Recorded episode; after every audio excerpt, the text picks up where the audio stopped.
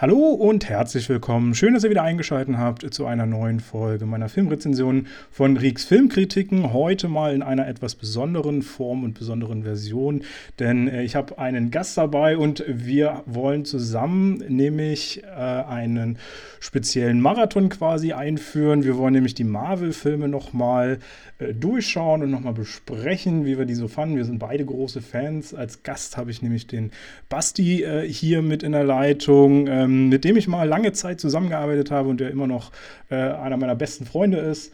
Und ähm, freue mich echt sehr mit ihm gerade mal über das Marvel-Universum zu sprechen, weil er ja selber auch ein großer Fan davon ist. Hi Basti. Ja, hallo.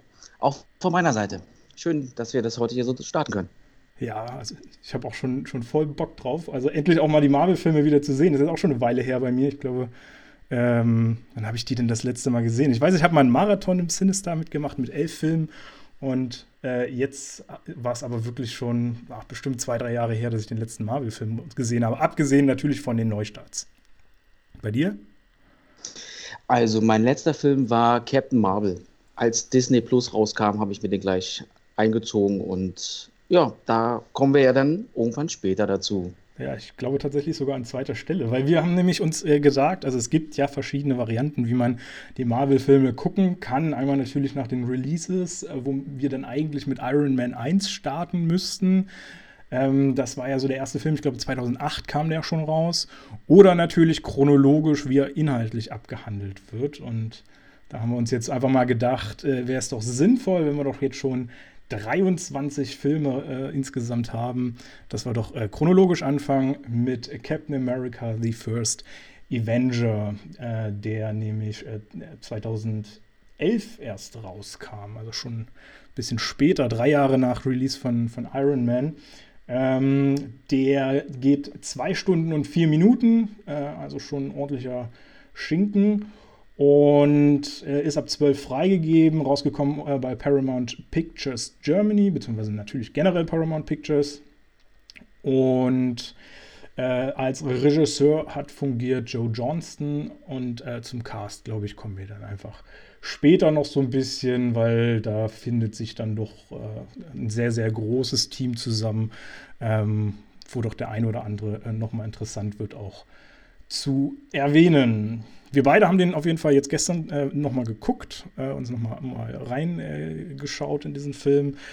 Und äh, ich, äh, also ich persönlich kann schon mal vorneweg sagen, ich fand es echt schön, wieder mal da anzufangen. Wie war es bei dir? Ja, ähm, ich hatte ihn vor fünf Jahren das letzte Mal geschaut und muss sagen, er war mir etwas besser in Erinnerung. Aber trotzdem ein stabiler, guter Film. Das vorweg. Ja, gut, besser. Ähm, ich muss sagen, äh, da kann ich ja vielleicht gleich einfügen. Ich hatte am Anfang, als der damals rauskam, hatte ich echt meine Probleme mit diesem äh, Captain America.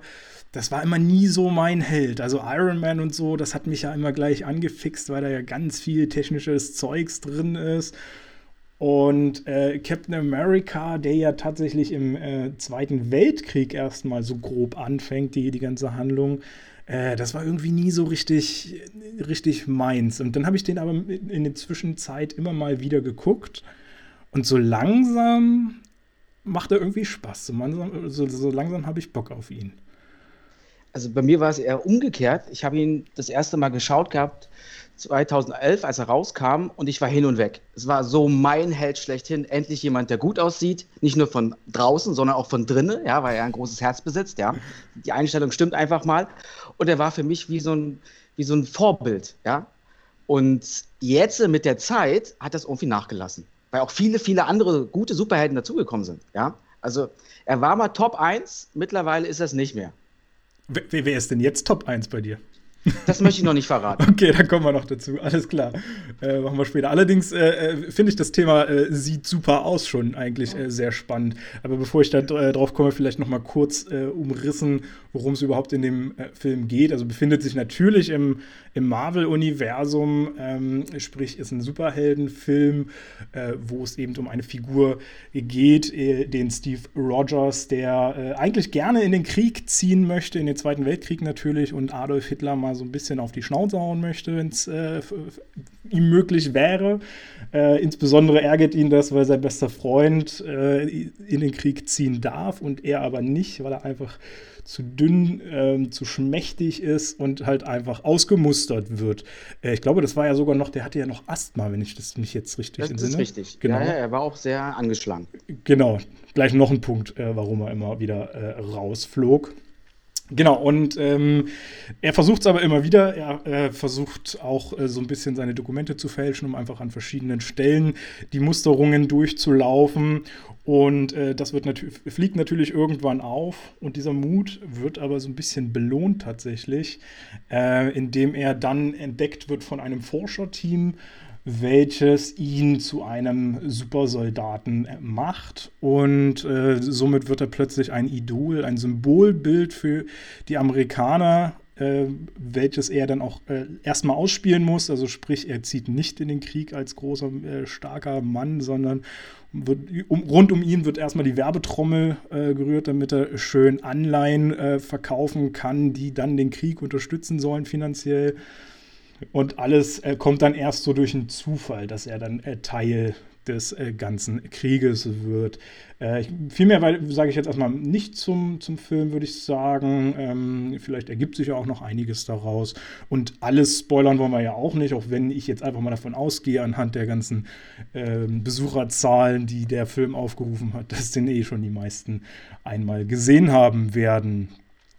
Ja, und genau, ich wollte ja noch kurz was zu sagen, weil du meintest, dass er nicht nur von außen, sondern auch von innen schön ist.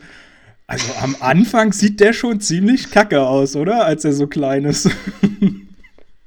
Das stimmt. Ich bin auch, ähm, bin auch interessiert daran, wie sie das gemacht haben. Ja? Da muss ja ohne Technik zum Einsatz gekommen sein, schon damals, 2011. Ja. Und ja, mach mal bitte weiter. da kann ich dir tatsächlich sogar sagen, welche Technik. Ähm, und zwar hat das die Firma Lola gemacht. Also ähm, wird natürlich eigentlich äh, nur, sind nur Abkürzungen.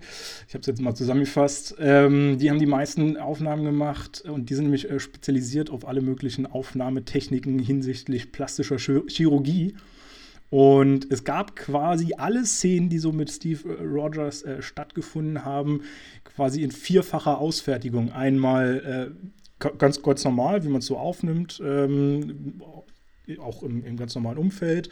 Dann einmal nur mit ähm, Chris Evans.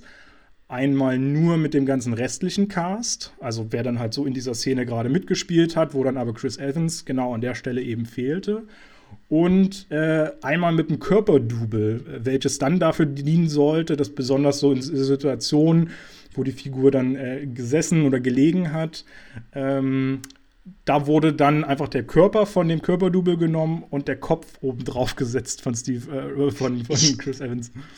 Ich hatte ja auch ein bisschen das Gefühl, dass der Körper im Verhältnis zum Kopf etwas zu klein war. Ja, den haben sie quasi nicht parallel mitgeschrumpft. Richtig, richtig. Es wirkt etwas ähm, verkehrt dann an der Stelle. Fand ich tatsächlich auch. Und also an manchen Stellen hat man auch echt gesehen, dass die, die äh, Technik damals einfach noch nicht ganz so krass ausgereift war, wie es heute ist. Ähm, da sah das irgendwie auch alles ein bisschen zu dünn und so aus. Ich glaube, das lag einfach daran, dass sie ja ähm, dann teilweise eben diesen Shot genommen haben, wo er dann alleine war und ihn dann verkleinert haben oder alles drumherum eben vergrößert haben und das dann so zusammengefügt haben. Ich weiß auch, teilweise stand der ganze restliche Cast mit auf irgendwelchen äh, Apfelkisten, um einfach ein bisschen höher zu stehen. Oder die haben sogar Fußwege erhöht, äh, um ihn äh, einfach so ein bisschen kleiner zu machen als die anderen. Das ist ja beim Hobbit, um kurz mal äh, beziehungsweise zu Herr der Ringe zu gehen, dass ähm, da wurden ja die Häuser auch in klein nachgebaut. Und wenn Gandalf dann reinging als Normalmensch, wirkte es, als ob der riesig ist. Ja, ja. So. So ungefähr. So haben die das hier auch gemacht. Und Hobbit ist sogar ein gutes äh, Stichwort, wobei eigentlich Herr der Ringe es vielleicht eher trifft. Weil äh, hier spielt ja auch Hugo Weaving mit. Ähm, sagt ihr dir was? Ja, selbstverständlich sagt ihr mir was. Wer, wer, ist das? Eldaron. Ja, genau, Elrond. Ähm, hat ja auch viele, viele andere große Filme noch gemacht. Ähm, Agent Smith. Zum Beispiel, zum Beispiel. Und äh, also war ja für mich im ersten Moment habe ich den gar nicht so erkannt, weil er spielt ja so diese Bösewichtrolle und irgendwie sah er anders aus, hatte ich das Gefühl. Also er ist ja einer meiner Lieblingsschauspieler, ich habe ihn sofort erkannt. ja, gut, ja. dann natürlich. Ja, also ich meine, Im Laufe des Filmes ändert sich ja ein bisschen seine Optik. Da ja. ist es mir dann schwerer gefallen. Ja, gut, danach wird es schwierig. Äh, da, da muss ich dir vollkommen recht geben. Ähm, er hat ja auch viele, viele andere krasse Filme noch gemacht. W wie Vendetta war auf jeden Fall mit dabei. Matrix, selbstverständlich. Mhm. Äh, die, einer der Bösewichte da. Ähm, wobei ich immer zugeben muss, Matrix kenne ich nur den ersten Teil, die anderen beiden habe ich immer noch nicht gesehen. Äh, ganz schweigend davon, dass ja jetzt schon der vierte dann wieder rauskommen soll. Ja, naja. Kommt irgendwann noch. Hast du noch was vor dir? Ja, auf jeden Fall. Ähm, ja, aber Hugo Weaving sehe ich auch immer sehr gerne. Also gutes Stichwort eigentlich mit, ähm, mit dem Hobbit und äh, mit Herr der Ringe. Ähm, wen haben wir noch? Wir haben äh, Regisseur hat, äh, Joe Johnston. Der, kennst du den vielleicht auch? Wahrscheinlich nicht, wa? nee, sagt mir nichts. Ähm, der hat auch große Klassiker gemacht. Jumanji kennst du, oder? Ja, auf alle Fälle. Eben, wer kennt's nicht? 95 mit Robin Williams, Kirsten Dunst. Äh, Jurassic Park 3 kennst du auch. Kenne ich auch, ja. War jetzt nicht so mein Ding. Aber magst du die Reihe? Aber habe ich gesehen. Ähm, ja, ich komischerweise habe ich gestern nach Captain America mir noch Jurassic Park 2 angeguckt. Ja, perfekt. Was für ein Zufall. Das passt ja. Ja, Jurassic Park 3 äh, 2001 kam der raus. Und äh, witzigerweise, das habe ich noch rausgefunden, hat er auch einmal als Darsteller fungiert. Und du wirst nie erraten, in welchem Film. Ich kann dir so viel sagen, wir haben ihn, ähm, also du hast ihn auf jeden Fall vor kurzem auch gesehen. Also der Regisseur jetzt. Der Regisseur hat einmal als Darsteller fungiert, genau. Und den Film habe ich vor kurzem auch geschaut. Genau. Gib mir mal noch einen, noch einen weiteren Hinweis, bitte. Äh, jeder weitere Hinweis wäre die Lösung, glaube ich. oh, uh, okay. Komme ich gar es nicht drauf. War es tatsächlich Star Wars Episode 4, eine neue Hoffnung, da hat er mitgewirkt. Ach. Aber okay. man, man kann, hat ihn definitiv nicht erkannt, weil er war nur einer der Soldaten. Oh. aber, aber er hat trotzdem mitgemacht. 1978 der Film. Ähm, ja, war ich auch ein bisschen baff, als ich es gesehen habe. Äh, aber gut, irgendwie fängt jeder seine Karriere an, ne? Er hat ja eigentlich nicht mitgemacht, ja? Eben. Sich in so eine Rüstung gedrängt. Wäre vielleicht einfacher aufzuzählen, da hast du recht. ähm, produziert er das Ding Kevin Feige, unter anderem, natürlich viele andere Produzenten auch, ich glaube insgesamt acht oder neun. Ähm, Kevin Feige hat ja so ziemlich alles gemacht, was irgendwo mit Marvel zu tun hat. Ähm, auch die ganzen Serien hängt er ja mit drin. Der versucht ja wirklich so ein bisschen diesen, die, dieses Crossover zu schaffen, dass alle Filme so ineinander äh, wirken können und, und funktionieren. Äh, 2000 hat er schon bei dem ersten X-Men-Film mitgewirkt und auch Spider-Man, Daredevil, dieses ganze Quark, der dann rauskam. Ähm, Blade, Trinity, also wirklich seine, seine Vita ist vollgepackt mit Marvel-Filmen. Was glaube ich auch ganz gut war. Denn damit haben wir zumindest einen. Äh, der Obernerd. Der, der Obernerd, genau. Also der wirklich jede Szene auswendig kennt. ähm, und vielleicht noch zu erwähnen: äh, Musik von Alan Silvestri. Der hat unter anderem auch einen Film gemacht, den du mit Sicherheit kennst: Forrest Gump. Oh ja, oh ja, Klassiker immer wieder krass, ja. Ich habe ein äh, bisschen Appetit jetzt auf Pralinen, aber das nur am Rande. Ja, wenn du mir welche vorbeibringst, dann äh, bin ich sofort dabei. Nach unserem Podcast komme ich gerne rum. äh, Bodyguard und Predator wollte ich auch noch erwähnen, hat er auch beide die Musik für gemacht. Äh, kennst du wahrscheinlich auch. Ja, Bodyguard, glaube ich, kennst du nicht, wa? Bodyguard, na klar, Whitney Houston, ah, okay. Kevin Costner. Sehr gut. Ich will jetzt das Lied nicht ansingen, so begabt bin ich nicht. Frechheit. Genau das brauchen wir doch jetzt. ja, genau. Also auch da ist da besetzt äh, bis äh, in, in, die kleinste Rolle auch hinter der Kamera. Und ich habe gleich erstmal die erste Frage zur Handlung zu, äh, für dich, wo ich aber glaube, dass wir keine Antwort finden. Also erstmal war ich total überrascht von dieser äh, ersten Szene, weil mir war gar nicht mehr bewusst, wie Captain America überhaupt losging. Ähm, ich dachte eigentlich, das war sofort irgendwie so dieses Thema, okay, Weltkrieg, Musterung, bla. Ähm, und dann kam aber tatsächlich ja vorher noch erstmal, dass das überhaupt in der Zukunft, also so, so ein gegenwärtiger Blick, sage ich jetzt einfach mal. An den konnte ich mich überhaupt gar nicht mehr erinnern. Ähm, ich auch nicht. Und vor allem, dass dann auch noch dieses äh, Ganze eingespielt wird mit äh, Red Skull, der ja der Bösewicht dann im ganzen äh, Film sein wird oder ist, äh, der diesen Tesseract findet, wo ich mich dann aber gefragt habe, woher weiß er, dass dieser Tesseract da existiert in irgendeinem so Kloster oder was auch immer das da sein sollte? Das ist echt eine gute Frage. Und die habe ich, mich auch, die hab ich mir auch gestellt und ich habe keine Antwort finden können, wieso der Tesseract gerade dort in diesem Kloster ist. Wusstest du eigentlich, wer der Oberkloster-Aufseher äh, war? Nee. Das war ähm, der Hausmeister aus Harry Potter. Ach. Der Schauspieler. Äh, ja. Äh, Finch? Nee, hieß der Finch in Harry Potter? Finch hieß der äh, bei Harry Potter, genau. ja. David Bradley. Ach, ist ja witzig. Ja. Genial.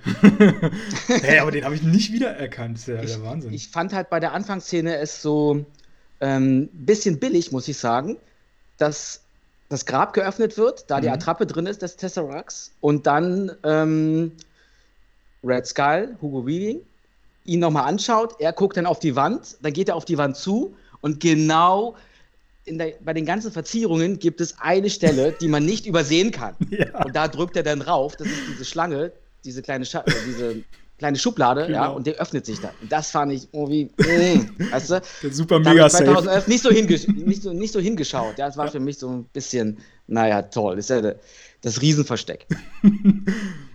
Also ich weiß auch nicht, wie man so, sich so ein, so ein Safe ausdenken kann, wo das so offensichtlich ist. Aber also wirklich, das. Also die ganze Szene wirkt halt auch so ein bisschen. Also wo kommt sie einfach her? Da fehlt so ein bisschen die Vorgeschichte, habe ich einfach das Gefühl. Also warum ist der ja, Tesseract ja, das, auf also der für Erde? Die, für die, für die, für die, ja, genau. Für die Handlung ist es ja nur wichtig, dass er gefunden wird. Ja, natürlich. Und so mehr ging es dann, glaube ich, eigentlich auch erstmal nicht. Also ich, ich, weiß jetzt tatsächlich auch nicht, aber ich glaube, der wird, das wird ja auch nicht in irgendeiner Serie oder so nochmal aufgegriffen, weil in den Serien sind wir beide jetzt auch nicht so fit. Ähm, sind da eher auf die Filme gepolt. Ähm, da wäre es wahrscheinlich interessant, das findet man, schätze ich mal, in den Comics raus, aber ich gehe mal davon aus, du hast auch keine der Comics gelesen, so wie ich. Nee, habe ich nicht. Naja, dann werden wir diese Frage wohl auch vermutlich äh, nicht lösen können. Ähm, ja, also das, das, war aber so das Erste, wo ich mich gleich schon mal so ein bisschen am Anfang äh, geärgert habe. Hätte schon mal so ein bisschen, ähm, bisschen mehr Aufklärung sein können. Aber gut, damals, damals, wussten wir ja auch alle noch gar nicht, muss man ja dazu sagen, was überhaupt dieser Tesseract ist. Also, Vielleicht ist das auch ganz bewusst gemacht worden, ja. dass man das alles noch so ein bisschen in, im, im, Schatten hält. Das ja? stimmt, ja. Also ich meine, so was, was hätte uns das gebracht, wenn wir von Anfang an gewusst hätten, dass es den Tesseract gibt und ich, ich, glaube, das hätte mit, mit der Story Captain America an sich nicht viel zu tun gehabt. Das ja? stimmt, ja. Das wird dann in anderen Filmen mehr oder weniger beleuchtet. Das hätte auch die ganze Welt viel, viel größer gleich gemacht, die man da einfach noch gar nicht haben will und gar nicht braucht. Also von dem Punkt für, für einen Film selber her war das wahrscheinlich schon wirklich der sinnvollere äh, Akt, da jetzt nicht drauf einzugehen, äh, wo die äh, Bezüge dazu liegen, wie das alles entstand. Ähm, Genau. Was, also, und, und dann gibt es eine, um, um vielleicht mal zur nächsten Szene zu kommen, oder wenn du jetzt äh, noch was ergänzen möchtest? Nee. Nee, nee. Ansonsten ähm, habe ich so als, als nächste Szene gehabt, die mir aufgefallen ist und die ich immer wieder eine absolut geniale Sache finde, äh, weil sie einfach auch so simpel ist und trotzdem Spaß macht. Äh, die Fahnenszene. Weißt du, welche ich meine? Ja, wir hatten ja im Vorfeld schon ein bisschen darüber gesprochen, aber ich kann mich direkt nicht dran erinnern. Ja. Also an die Fahne direkt jetzt, aber an die Szene schon. Nee, tatsächlich, ich meine jetzt noch eine andere Fahne. Ach so. Ähm, äh, also klar, ja, stimmt, da haben wir nachher auch noch was äh, ganz Nettes. Äh, ich meinte eigentlich die Fahne, als er bei der Armee ist und äh, da diese eine Aufgabe ist, wer hier uns die Fahne ah. runterholt.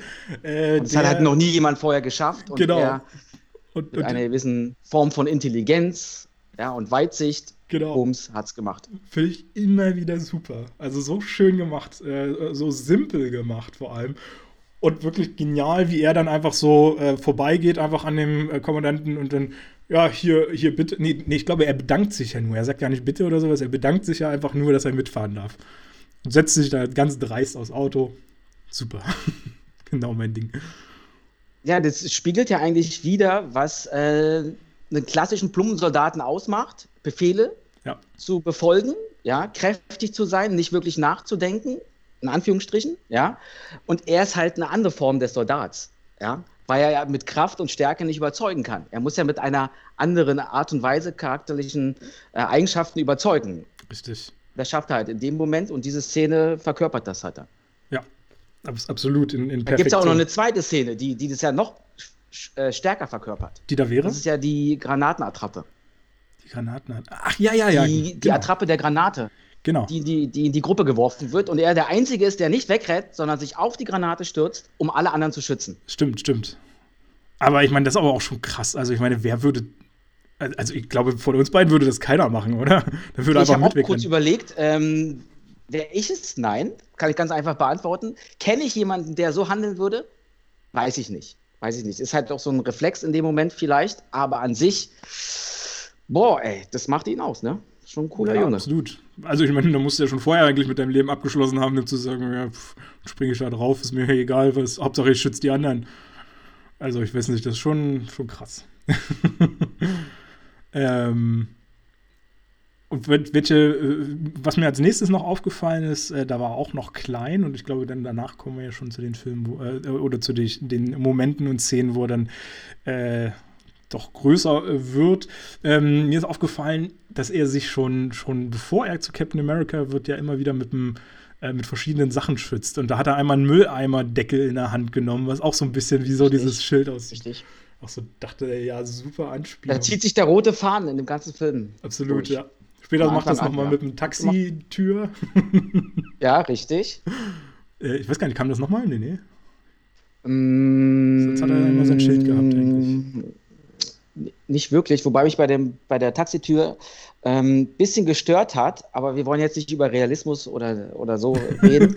ähm, da wird ja auch geschossen in der Szene mhm. und durch das Taxi drinnen wird nach draußen geschossen. Und jetzt hält er die Tür dann irgendwann, weil die abfällt und da wird auch drauf geschossen, aber er wird nicht getroffen. Tja, ja, das, das ist die magische Tür, sobald er sie in der Hand hält, äh, da kommt nichts mehr durch. ja, vielleicht sind Taxitüren an sich äh, ein bisschen verstärkt. Ja, natürlich braucht man ja immer mal. Ich meine, wie viele Schießereien gibt es Amerika, in Amerika und äh, wer weiß, wie viele Taxifahrer da betroffen sind. Die haben alle Titanentüren. man weiß ja nie, was kommt. ähm, übrigens hat äh, Chris Evans für seinen ganzen Auftritt da 300.000 Dollar bekommen. Für seinen ganzen Film. Oh, ähm, das ist aber kostengünstig. Ich fand tatsächlich auch, also ich hätte es jetzt auch gedacht. Man muss aber auch sagen, ich meine, das war 2011. Das war jetzt noch nicht so ganz die Zeit, wo so die, die Leute so überbezahlt waren, wie es jetzt, glaube ich, ist. Ich meine, es ging so langsam. er war ja dann auch noch ein kleiner. Und wenn man ja. sich überlegt, wie das äh, Marvel-Universum sich mittlerweile vergrößert hat und wie dann auch die Summen hochgehen, war das für den Anfang okay. Ja, aber heutzutage kannst du es ja gar nicht mehr. Da, da würde ich ja nicht mal mehr mitspielen. Richtig, ja. richtig. Ich glaube, ich hoffe auch, dass er für die Folgefilme nicht so einen Vertrag hatte, du kriegst so und so viel Kohle, äh, sondern eher am Umsatz beteiligt wurde. Das wäre auf jeden Fall. Ist ja auch schon einer der Hauptcharaktere, wenn ich mir das Eben. überlege, der wird schon ordentlich abkassiert haben. Eben. War das, war das nicht bei ihm so? Ja, genau. Er hat doch jetzt auch gesagt, dass er noch beim, bei einem weiteren Teil mitmachen will. Oder wird wahrscheinlich. War ich auch sehr überrascht. Warten wir ab. Ging, glaube ich, letztens gerade durch die Medien. Ähm. Und übrigens kann ich auch noch gleich dazu sagen, weil wir gerade bei dem Thema sind, äh, er hat die Rolle tatsächlich dreimal abgelehnt. Das war. Im Vorfeld? Ja, ja, der wollte die gar nicht haben. Einmal, weil er Angst hatte, dass er damit einfach so berühmt wird und ähm, was ja vielleicht noch so ein klein bisschen jetzt passiert ist. Ähm, ich meine, kennt ja kaum einer Chris Evans. Ähm, und äh, er hatte halt einfach Angst, dass sich das auf sein Privatleben aus, auswirkt, dann, dieser, dieser Fame, den er bekommt. Und das andere war, dass er Fantastic Four-Filme vorher gesehen hat. Ich glaube, da braucht man nicht mehr viel zu sagen, die waren halt einfach kacke. Aber er hat doch bei Fantastic Four auch mitgespielt. Chris der hat Evans? doch die Fackel, der hat die Fackel gespielt. Stimmt. Nee, warte mal. War das Chris Evans? Doch, doch, das war der, das war der. Und den habe ich vorher gar nicht wiedererkannt. Und dann mit Captain America, ah, okay, das ist der. Cool. Echt? Das ist Chris Evans gewesen? Krass. Bin ich mir eigentlich sehr sicher, Krass. dass der da mitgespielt hat. Die ja. lebende Fackel.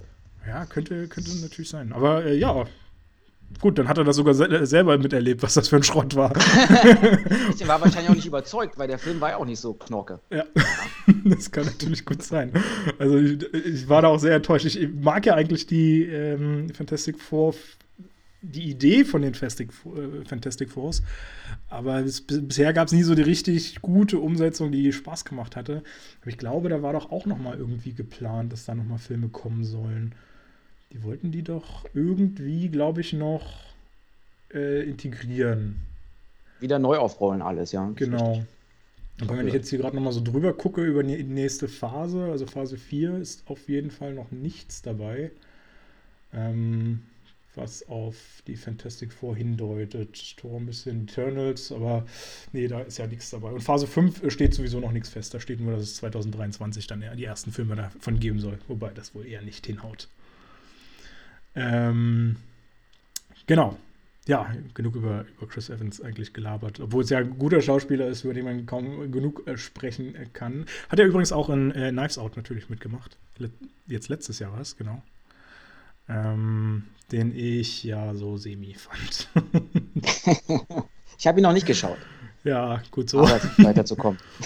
also ich meine, das ist auch Meckern auf hohem Niveau, was ich mache. Also man kann ihn schon durchaus gucken, äh, insbesondere wenn man Krimis mag, aber naja, ihn dann doch sehr vorher, vorhersehbar. Ich habe einfach geraten, der Gärtner war es. War nicht ganz treffend, aber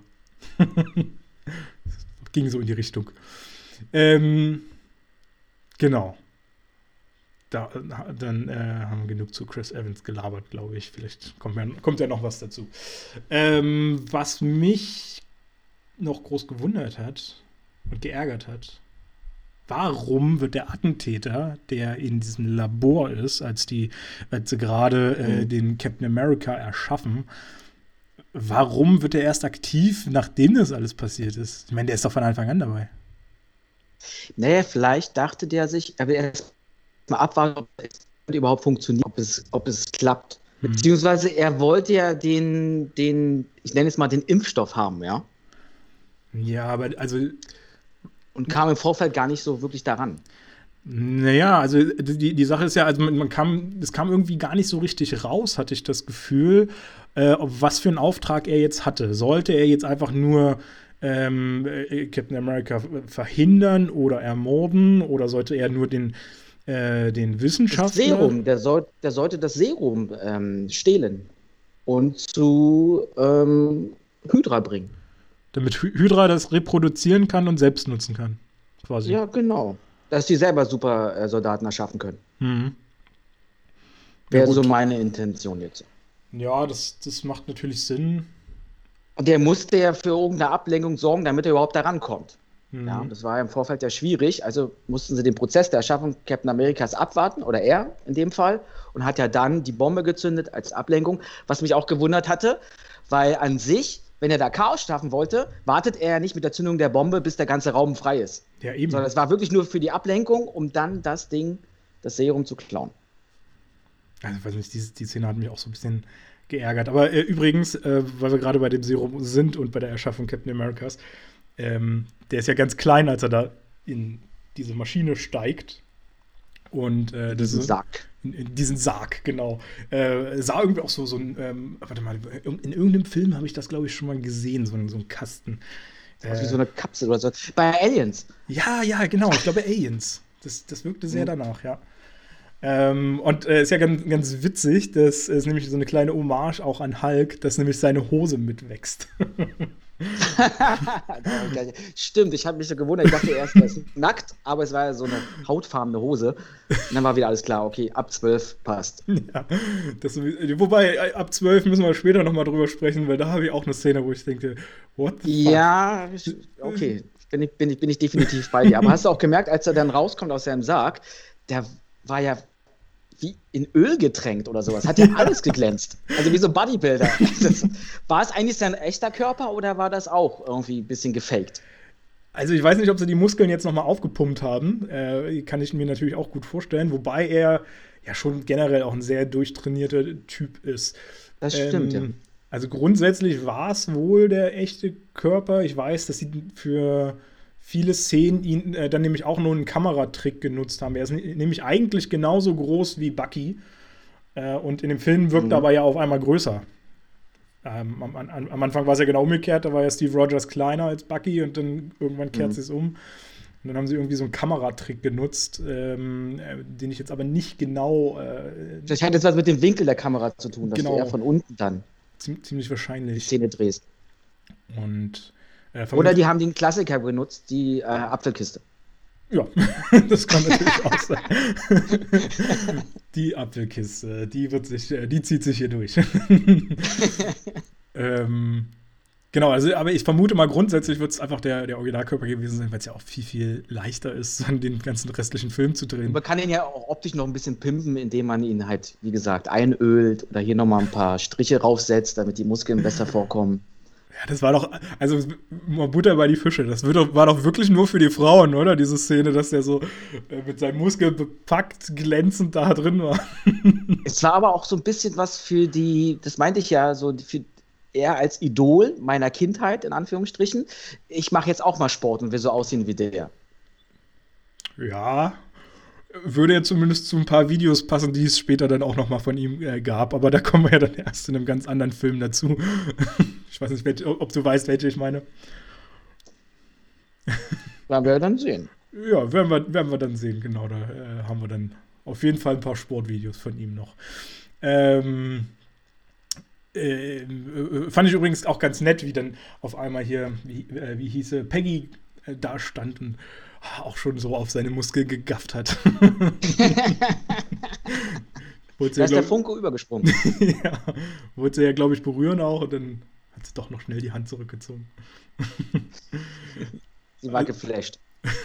Deswegen, also für mich war das eigentlich nur eine Szene, um die Frauen auch abzuholen, um denen auch was zu basteln. Ja. Aber naja. Ähm, hast, du, hast du da noch was zu, zu, de, zu dem Szenenpart zu sagen? Nee, nee, wahrscheinlich. Nö, haben wir ja eigentlich jetzt so abgearbeitet.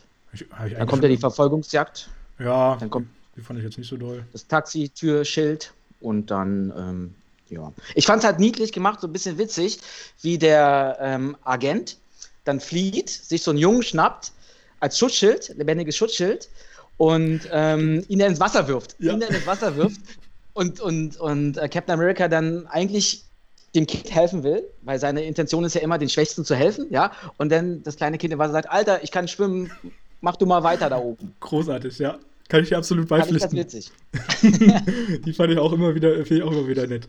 Und da kommt ja auch äh, äh, gleich wieder so, eine, so ein komisches Ding äh, mit diesem Unterwasserboot, was auch immer das da darstellen soll äh, ja, so eine Art U-Boot, aber ich kann mir ja nun, also sowas wird es ja nun echt in der Zeit nicht gegeben haben.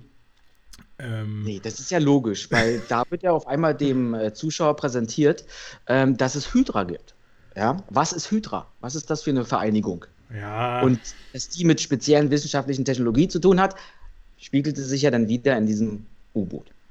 Ja, ja, naja.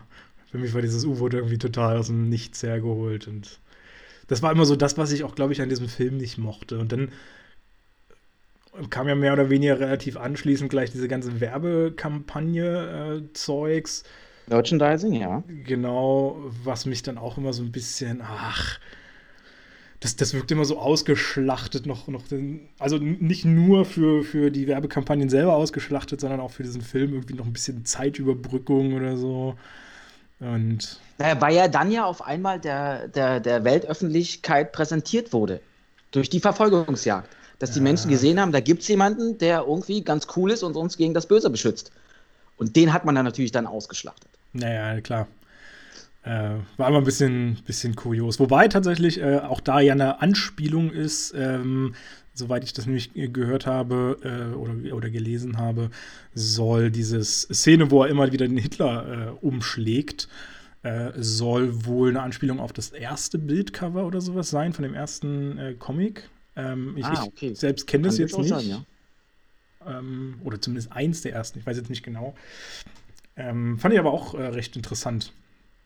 Eigentlich haben sie haben es ja geschafft, mit Hydra und mit Red Skull quasi den Parallel-Hitler zu erschaffen. Dass Stimmt. er nicht direkt gegen Hitler kämpft, sondern gegen eine Variante Stimmt. Hitlers. Ja. ja. Um somit das ganze Zweite Weltkriegsthema was real war, ähm, quasi in Fantasy zu bringen. Wo man da ja auch mal wieder sagen muss, warum müssen denn immer die Deutschen in den amerikanischen Filmen leiden? Hätte man sich nicht einen anderen Krieg raussuchen können? Naja, als die Comics rauskamen, war es damals ja, tagesaktuell, was passiert ist. Ja, klar. Also das ist natürlich auch die logische... Und gut gegen böse kannst du am besten so darstellen, ja, finde ich. Das stimmt. Ja, weil damals war Fantasy ja nochmal was anderes, es war eher irdisch, aber mittlerweile ist es ja, trifft es ja das ganze Universum. Ja, absolut. Ähm, aber ich dachte mir mal wieder, naja, klar, amerikanischer Film, da müssen die Deutschen leiden. wie es immer so ist. Äh, übrigens, der, äh, ach, wie hieß er denn jetzt? Ähm, der Wissenschaftler, der das Ganze äh, gemacht hat. Den Namen jetzt vergessen. Äh, es, es, Erskine. Erskine. Erskine oder sowas. Ja, Erskine, Erskine genau. Ähm, ist genau von Stanley Tucci nämlich gespielt. Mhm. Ähm, der äh, übrigens einen Film gemacht hat, der auch mal bei uns auf einer Premiere lief. Äh, oder nicht gemacht hat, aber mit drin war. Äh, die Gärtnerin von Versailles, weiß ich noch, äh, wo Alan Rickman mhm. dabei war. Großartig. Ah, stimmt. Ja, da siehst du jetzt. Äh, und da hat er auch mitgewirkt. Klick, ja. Das wusste ich nicht. Ja. ja ich habe nur Augen für Alan Rickman gehabt. nee, er war, auch nicht, er war auch nicht mit da, leider. Äh, ja. Aber er, war zumindest im Film auch mit präsent. Ich glaube sogar eine der, der wesentlichen Hauptrollen da noch mit. Ich bin jetzt aber gar nicht mehr sicher. Hab den Film jetzt nicht Ich kenne ihn eigentlich eher aus Transformer. aus Oder dem so. Teil. Ich weiß nicht, ob er nur, naja, nur einen Teil mitgespielt hat. Tucci hat so ziemlich alles gemacht. Also es gibt kaum noch Filme, wo ja. er nicht mitgewirkt hat. Aber er spielt keine so große Rolle immer. Er spielt immer so die, die mittleren, kleineren bis kleineren Rollen. Es ist ganz, ganz häufig tatsächlich, dass er nur in den, in den Nebenrollen auftaucht. Ähm, und wenn er dann mal eine Hauptrolle hat, dann sind es halt wirklich kleine Arthouse-Produktionen oder sowas. Äh, oder jetzt auch so Serien in letzter Zeit, wo er dann ganz häufig zu sehen ist. Ähm, der, der letzte größere Film, wo er mal eine ha Hauptrolle hat, war The Silence. Ich hoffe, du hast ihn nicht geguckt. Nee. Gut, weil der ist nämlich eine absolute Katastrophe. Das ist ein Horrorfilm. Der ist äh, so nach, nach Quiet Place Art gemacht, nur in 100 Mal schlechter. Ähm, bei sowas kriegt er dann mal die Hauptrollen offenbar. Alles andere sind dann immer die Nebenrollen. Ähm, wo war ich? Auf was wollte ich denn jetzt hinaus? Stanley Tucci? Du warst mit, der, mit der Technik nicht zufrieden, mit der Technologie besser gesagt. Genau. Und genau. du Ach, wolltest ja, es, es, ach so, genau. Was mit dem Wissenschaftler. Genau, ich wollte äh, noch äh, als, als kleinen Fun-Fact einbauen, dass äh, Stanley Tucci unbedingt diese äh, Rolle haben wollte von dem Eskin, ähm, weil er das nämlich so liebt, so, so deutsche Akzente in seine Rollen reinzubringen, also so deutsche Sprachakzente. Da der Eskin ja eine deutschen oder eine deutsche Figur quasi repräsentieren soll, ähm, war das unbedingt sein Wunsch, diese, diese Figur da zu übernehmen. Ähm, ich würde ja übrigens gerne mal wissen, was das für ein Wein war. Wäre ja total äh, neugierig. Ich äh, würde ihn auch gerne mal probieren. Wenn es ein deutscher Wein ist, so eine Flasche. War ja schon, überleg mal, wir haben ja 007 Flaschen hier in Deutschland, die war ja echt riesig, die er da hatte. Naja. Hm, Aber ist ja eigentlich auch, äh, eigentlich auch wurscht. Ähm, genau, die mediale Ausschlachtung. Ähm, äh, hatte ich da jetzt noch irgendwas? Nö, eigentlich nicht. Dann ging es ja eigentlich in den Krieg. Ja, es gab aber da ein Ereignis. Ja, er war ja dann irgendwann nicht mehr in den USA, sondern direkt an der Vorfront in Italien, wenn ich das ja. richtig mitbekommen habe. Genau. Bei den, ähm, bei der Infanterie, mehr oder weniger. Richtig. Und wollte da auch sein Merchandise-Show-Programm abziehen. Hat nicht so geklappt. Das ich stimmt. weiß noch, wann kommen endlich die Frauen? Die Frauen! Super, ja. er war auch Tomaten. angezogen gewesen. Er war auch angezogen. Ich glaube, es wäre 50-50 gewesen, hätte er mal einen kleinen Knopf aufgemacht. Oder so. ja? ja, durchaus. Da wäre äh, durchaus der eine oder andere nochmal. Äh, hätte nochmal gesagt, mach weiter. Und das war für ihn eigentlich auch, äh, ich glaube, der Moment, wo er gedacht hat, Alter, das eine ist Theorie, irgendwo da auf der Bühne stehen und das andere ist Prax in der Praxis hier. Wir ja. müssen an die Front, wir müssen unser Leben riskieren und das will ich doch eigentlich auch. Das stimmt. Und dann hat er ja von seinem Freund gehört, Bucky, dass ähm, die 107. Infanterie mehr oder weniger äh, in Gefangenschaft geraten war. Und daraufhin kam es zu dem Wandel. Ich mache jetzt mal Schluss mit meiner ähm, Bühnenkarriere und werde jetzt ganz normaler Soldat.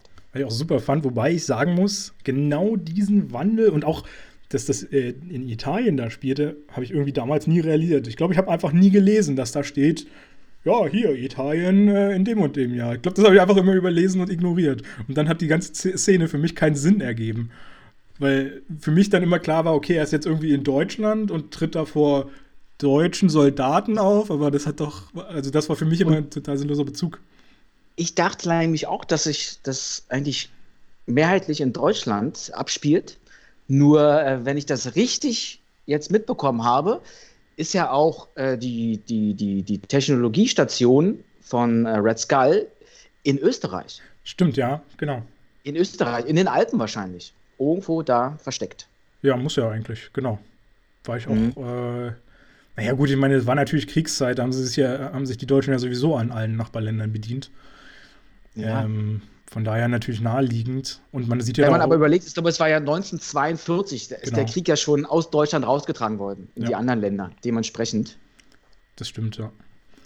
Ähm, also ich meine, man sieht ja auch irgendwann die Karte, wo er ja dann äh, die, die Pläne sich da so ein bisschen merkt. Und da sieht man ja auch, dass diese einzelnen Station, äh, Stationen von den äh, ganzen äh, Basen mhm. der, der deutschen Armee irgendwie so rund um Deutschland auch verteilt sind. Auch Polen habe ich, glaube ich, gesehen war ein bisschen was, irgendwie, ich glaube Russland auch, ähm, wo sie ja nun auch irgendwie dann mal hingezogen sind.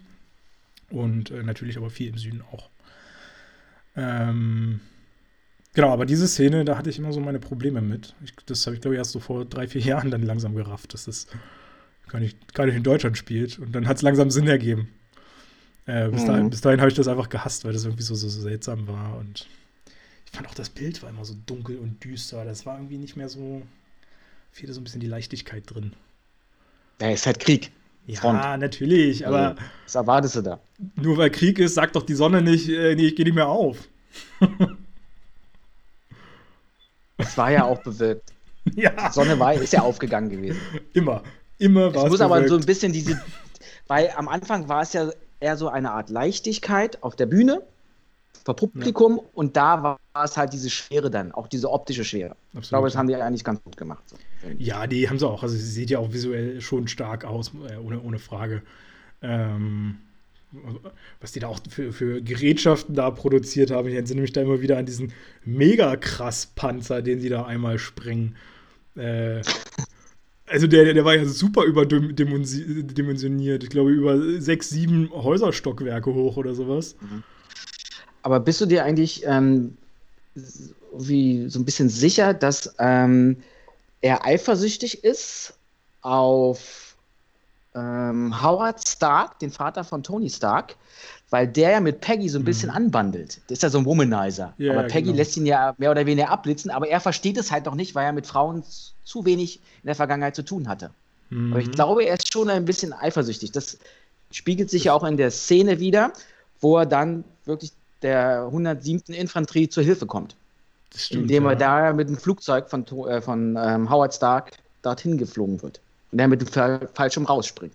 Das, das kann da ging es doch um das Fondue. Ja. Habt ihr Fondue gegessen? Genau. Er wusste nicht, was Fondue ist. Ja, und dachte, die haben was anderes Schmutziges gemacht. Gibt es in Amerika kein Fondue? Keine Ahnung. Vielleicht gab es zu der Zeit oder aus den Bereichen, wo er halt kommt, aufgewachsen ist, wie gesagt, wenn wir davon ausgehen, dass ähm, er ja vielleicht mit sechs Jahren in, in, ein Waisenhaus gekommen ist, kennt er das halt nicht. Naja. So was familiäres. Naja, also Fondue heißt ja jetzt nicht, also isst man das nur in der Familie? Naja, aber gut. Also ich mache mir das nicht alleine. Nee, stimmt, okay. Wobei, so ein Schokofondue, ich habe da so eine kleine Tasse, da kannst du ein Schokoladenstück reinmachen, eine Kerze drunter stellen, super. Ganz witzig. Ähm, aber mache ich mir tatsächlich auch nie. Also von daher. Ähm, aber du, du sprichst eine interessante Sache an, die ich mich immer wieder frage. Wo zur Hölle kam Howard Stark her in dem Moment? Warum ist er mit dem Flugzeug in Italien? Ja, ich glaube, der hat ja mit der SSR, mit diesem Geheimdienst der USA, ähm, zusammengearbeitet, auch wissenschaftlich zusammengearbeitet. Ja. Das, das erklärt sich genau. durch die Expo, weil er da auch so eine ähm, moderne Technik schon entwickelt hat, die nicht ganz funktioniert, aber er meint, es dauert noch ein paar Jahre und Technik und Militär sind halt immer sehr nah beieinander. Ja, das stimmt, aber sind die Forscher nicht deswegen trotzdem im eigenen Land? Naja, der ist ja. Gerade wenn er dann auch glaube, noch so ein Er ist nicht der klassische Forscher, er ist nicht der klassische Forscher. Nee, natürlich, er hat ja eine Waffenfirma. Von daher ist er nicht so der klassische Forscher, das stimmt schon. Ähm, Was mich dann äh, so ein bisschen enttäuscht hat, weil wenn ich das richtig in Erinnerung habe, wann kriegt er sein eigentliches Schild? Kriegt er das vor dem Flug oder nach dem Flug? Das kriegt er nach dem Flug. Der hat ja seinen nach ersten Einsatz okay. da gehabt. Ähm, Auch mit seinem, mit seinem Fake-Schild? Ja. Was immer für die Bühne gedacht war? Ich, ich, weiß gar nicht, hatte doch, der, ja stimmt, das hatte er dabei. Genau, das Fake-Schild. Mhm. Ähm, was übrigens auch irgendwie eine Hommage an, an die Comics sein sollte, weil kurz vorher, bevor damals die ersten Marvel-Comics rauskamen, äh, gab es noch eine andere Firma, die so ähnliche äh, produziert haben. Und da waren die äh, auch kreisrund, die Schilder, soweit ich weiß. So wie es dann letztendlich mhm. das, das finale Schild auch wurde. Und ähm, die, deswegen haben sie quasi erstmal diese, diese Wappenform äh, genutzt, um sich davon zu distanzieren, dass er nichts mit diesen äh, ah, okay. ursprünglichen Comics. keine Parallelen geschaffen. Genau. Und auch ganz witzig, kann ich mir gleich noch mal mit dranhauen, weil es auch mit den äh, Schildern zu tun hat. Sie haben beim Dreh verschiedene Arten von Schilder genommen. Und zwar eins war so ein bisschen aus Gummi. Das war dann immer für alle möglichen Kampfszenen, damit dann natürlich auch keiner verletzt wird. Und mhm. ähm, eins war dann auf jeden Fall auch aus Metall, damit das, äh, da konnten sie nämlich dann irgendwie so einen Magneten anbringen, äh, damit das halt auf seinem Rücken immer, wenn er läuft oder so, damit das nicht verrutscht.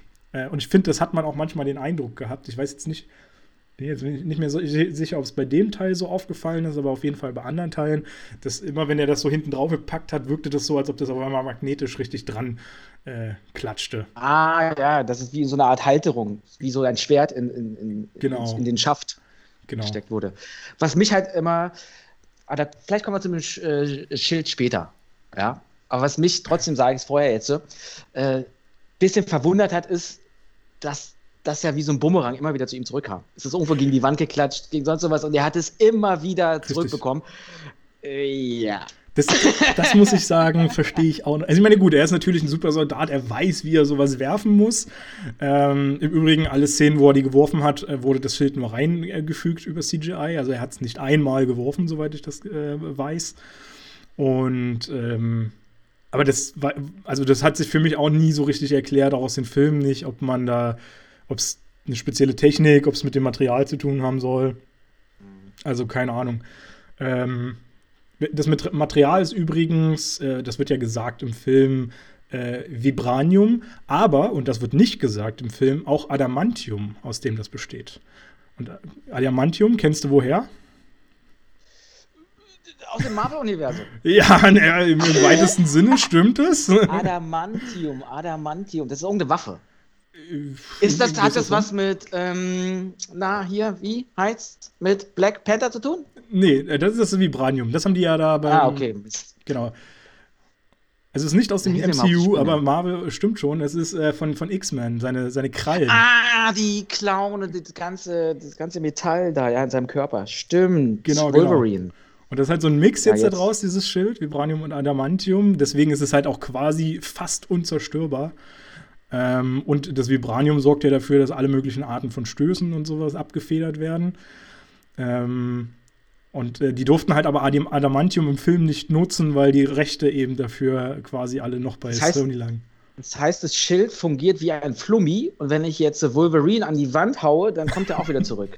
ja, die Wandklatsche. Nee, nee, ich glaube, diese Flummi-Sache äh, äh, Flummi ist so ein bisschen eher aus dem Vibranium äh, heraus. Ah, okay. Und das hat ja Wolverine nicht drin. Also du kannst ihn an die Wand klatschen, aber ich glaube, der kommt nicht zurück.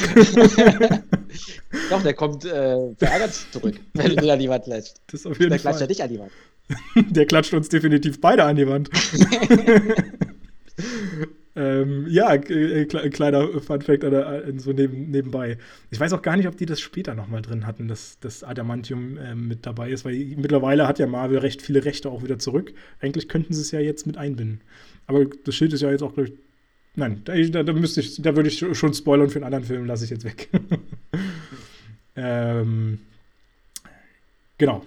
Ähm, Wusstest die, du eigentlich, ja. dass der Vater von Captain America auch in der 107. Infanterie gedient hatte, genau wie Bucky. Das, das sagt er irgendwann mal da äh, in, zu, zu, oh, zu wem sagt er das? Deswegen ist es ihm auch so wichtig, da Stimmt. in dem Moment dann zu helfen. Nicht nur, weil es um Bucky geht, sondern weil auch seine Lebensgeschichte zum einen gewissen Teil dahinter steckt. Stimmt, stimmt. Ja, nee, äh, ja, jetzt wo du sagst, ähm, klar. Und die, warte mal, mit der Mutter war doch auch noch, äh, die hatte doch da auch was mit, mit dem Ganzen zu tun. Wie war denn das? Die Mutter von ihm. Die Mutter von, von Steve Rogers. Die taucht ja im Film, glaube ich, nie auf. Wenn ich mich Nee, nicht entsinne. nee, nee, nee. Genau. Aber die hatte doch da auch eine Rolle im Krieg. Ja, wenn denn als Krankenschwester. Als Krankenschwester. Ja.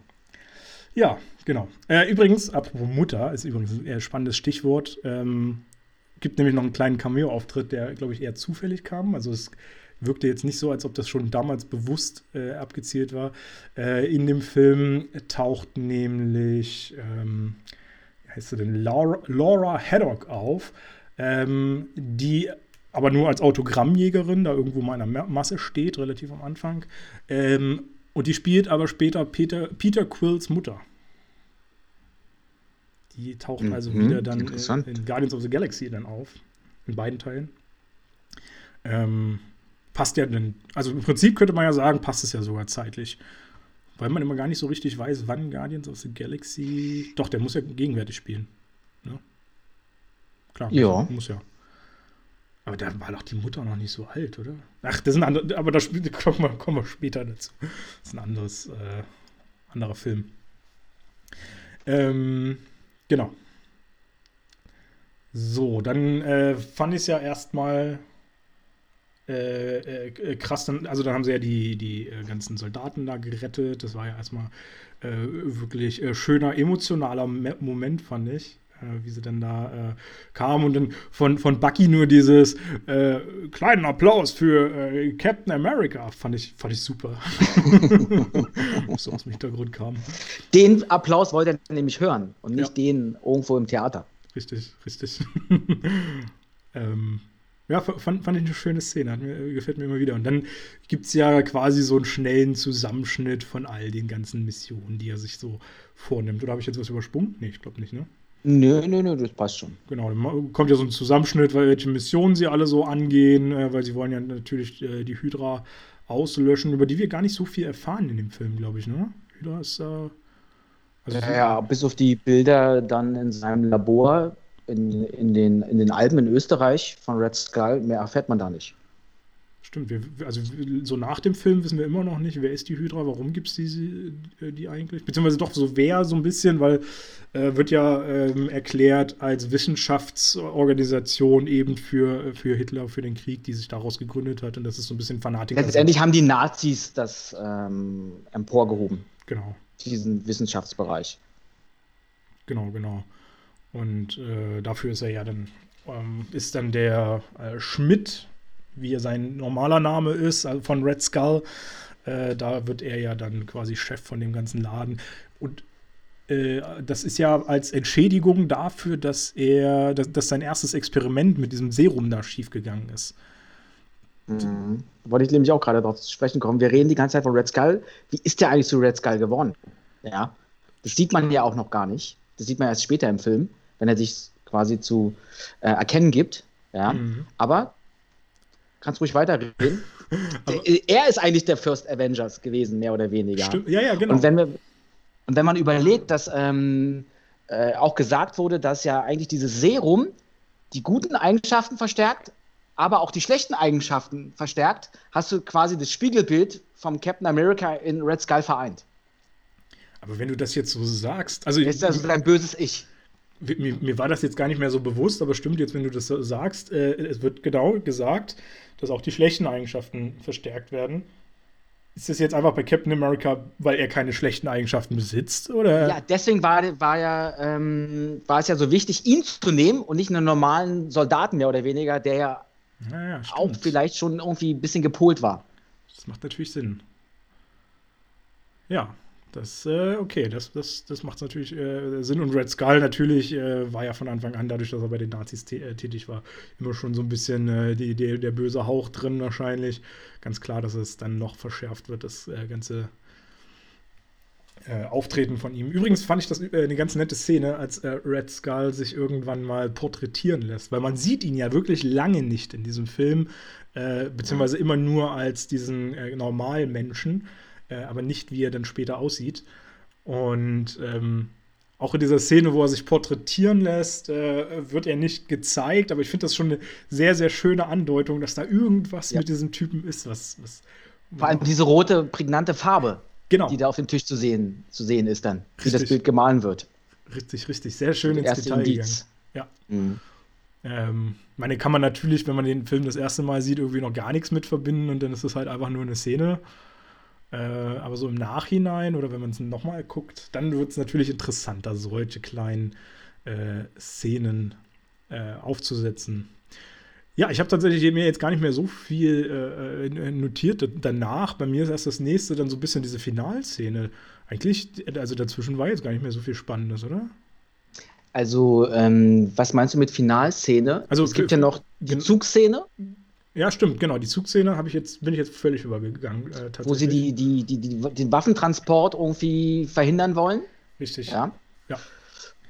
Die habe ich ja leider nicht sehen können, weil meine Blu-ray abgekappt ja, Deswegen müsstest du mir da ein bisschen aushelfen. Ich weiß nur, dass da etwas Entscheidendes aber auch passiert. Ja, stimmt, stimmt. Ähm, in der Szene wird ja dann äh, Bucky ja, was, welches Wort nutze ich jetzt, um das Richtige zu nutzen?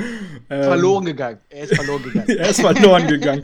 Er fällt auf jeden Fall von einem Zug ganz weit oben nach unten ins Eis, äh, wo auch, ach, muss ja in den Alpen gewesen sein, ne? Das war ja äh, quasi, ja, ja, genau. also hoch in den Bergen, irgendwo im, im, im Schnee, im Eis, äh, ist er dann äh, da verschütt gegangen. Und ähm, ja, die Zugszene war immer so ein bisschen seltsam. Ich meine, ganz, ganz am Anfang ist ganz nett, wie sie da so irgendwie draufrutschen über ihre, ihre Seil, äh, Seilbahn, ihre selbst improvisierte Seilbahn, wo man sich dann auch schon, schon denkt, okay, die ist jetzt nicht gerade kurz, wo soll die denn enden, diese Seilbahn? Die springen ja einfach irgendwann, lassen sie einfach los davon und springen dann auf den Zug oben drauf. Und die scheint aber schier unendlich sonst wohin zu gehen. Nehmen die in dieser Szene diesen, diesen Handlanger von Red Skull fest, diesen, diesen anderen ja. Professor, diesen Arnim. Genau. Oder Armin, nee, Arnim, Arnim heißt der Sola. Der ähm, ist auch auf dem Zug mit dabei. Genau, genau. Den nehmen sie da äh, fest und, und äh, quetschen ihn dann so ein bisschen aus, beziehungsweise, was heißt ausquetschen? Äh, er, er, lässt ja nicht so richtig mit ihm äh, reden.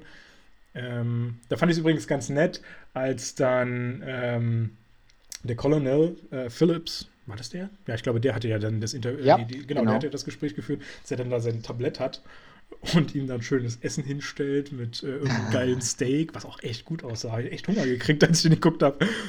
Und äh, gut, die Kartoffeln und so, das war ein bisschen mager, aber okay. Keine Soße ist mir aufgefallen. ähm, ist ja auch unrelevant, aber ähm, ist mir zumindest so in Gedanken geblieben und äh, ja, war ganz nett, als dann er es ablehnt, weil er scheinbar, also so hatte ich immer das Gefühl, Vegetarier ist. ja, glaube ich nämlich auch. War irgendwie ein bisschen, ach, ich hätte da so gern reingeschlagen und der schlägt das aus, also wirklich. Naja, gut. Nichts gegen Vegetarier. Ich glaube, der hatte auch genug äh, gutes Essen in seiner, seiner Station. Ja. ja. aber wer weiß, das wird wahrscheinlich erstmal das letzte gute Essen für lange Zeit gewesen sein. Beziehungsweise ist der danach ich, freigekommen? Ich, ich, ich, glaube, ich bin der Meinung, dass äh, sie ihn ja ähm, für sich gewinnen wollen, genau. dass er für sie arbeitet, quasi überläuft zum Gegner. Ja. Aber dann hat sich nachher le äh, letztendlich äh, Colonel Phillips äh, selber gegönnt, das leckere Essen. Zu Recht. aber das ist mir eben nochmal eingefallen, haben die den irgendwann nochmal freigelassen dann? Ist mir jetzt nicht bewusst, dass da noch eine Szene kam. Nee, nee, das, der ist also für immer ich weiß das auch nicht. Der, der ist dann erstmal verschwunden auf der Bildfläche. Mhm. War, genau. Aber war, in Gefangenschaft. Okay. Ja, ja, war, aber war mir jetzt auch gar nicht mehr so bewusst tatsächlich, genau. Ja, und ansonsten fand ich die Zugszene immer so ein bisschen äh, äh unspektakulär, weil die stehen da irgendwie auch zu zehnt am Anfang und äh, man denkt, okay, da fährt oder, oder rutscht jetzt diese ganze Truppe das Seil runter äh, und, und kämpft sich da durch. Und das klingt auch immer so, als ob der Zug überladen ist mit irgendwelchen äh, Leuten, die das schützen. Und äh, dann rutschen die danach zu dritt runter. Irgend so ein Soldat, den kein Mensch, glaube ich, kennt, ähm, der dann vorne ins, in, in, ins Cockpit einsteigt und den Typen fest, festnimmt. Und halt äh, Captain America und Bucky, die äh, weiter hinten landen und dann ihre eigenen kleinen Kämpfe äh, machen. Einzig Interessante vielleicht noch, da taucht, glaube ich, erstmals dieses schwer bewaffnete Vieh auf äh, mit, mit diesen Flammenwerfern. Ah, okay. Mhm. Ähm, und ich würde fast sagen, dass wir diesen nochmal später in einem Film zu sehen bekommen haben.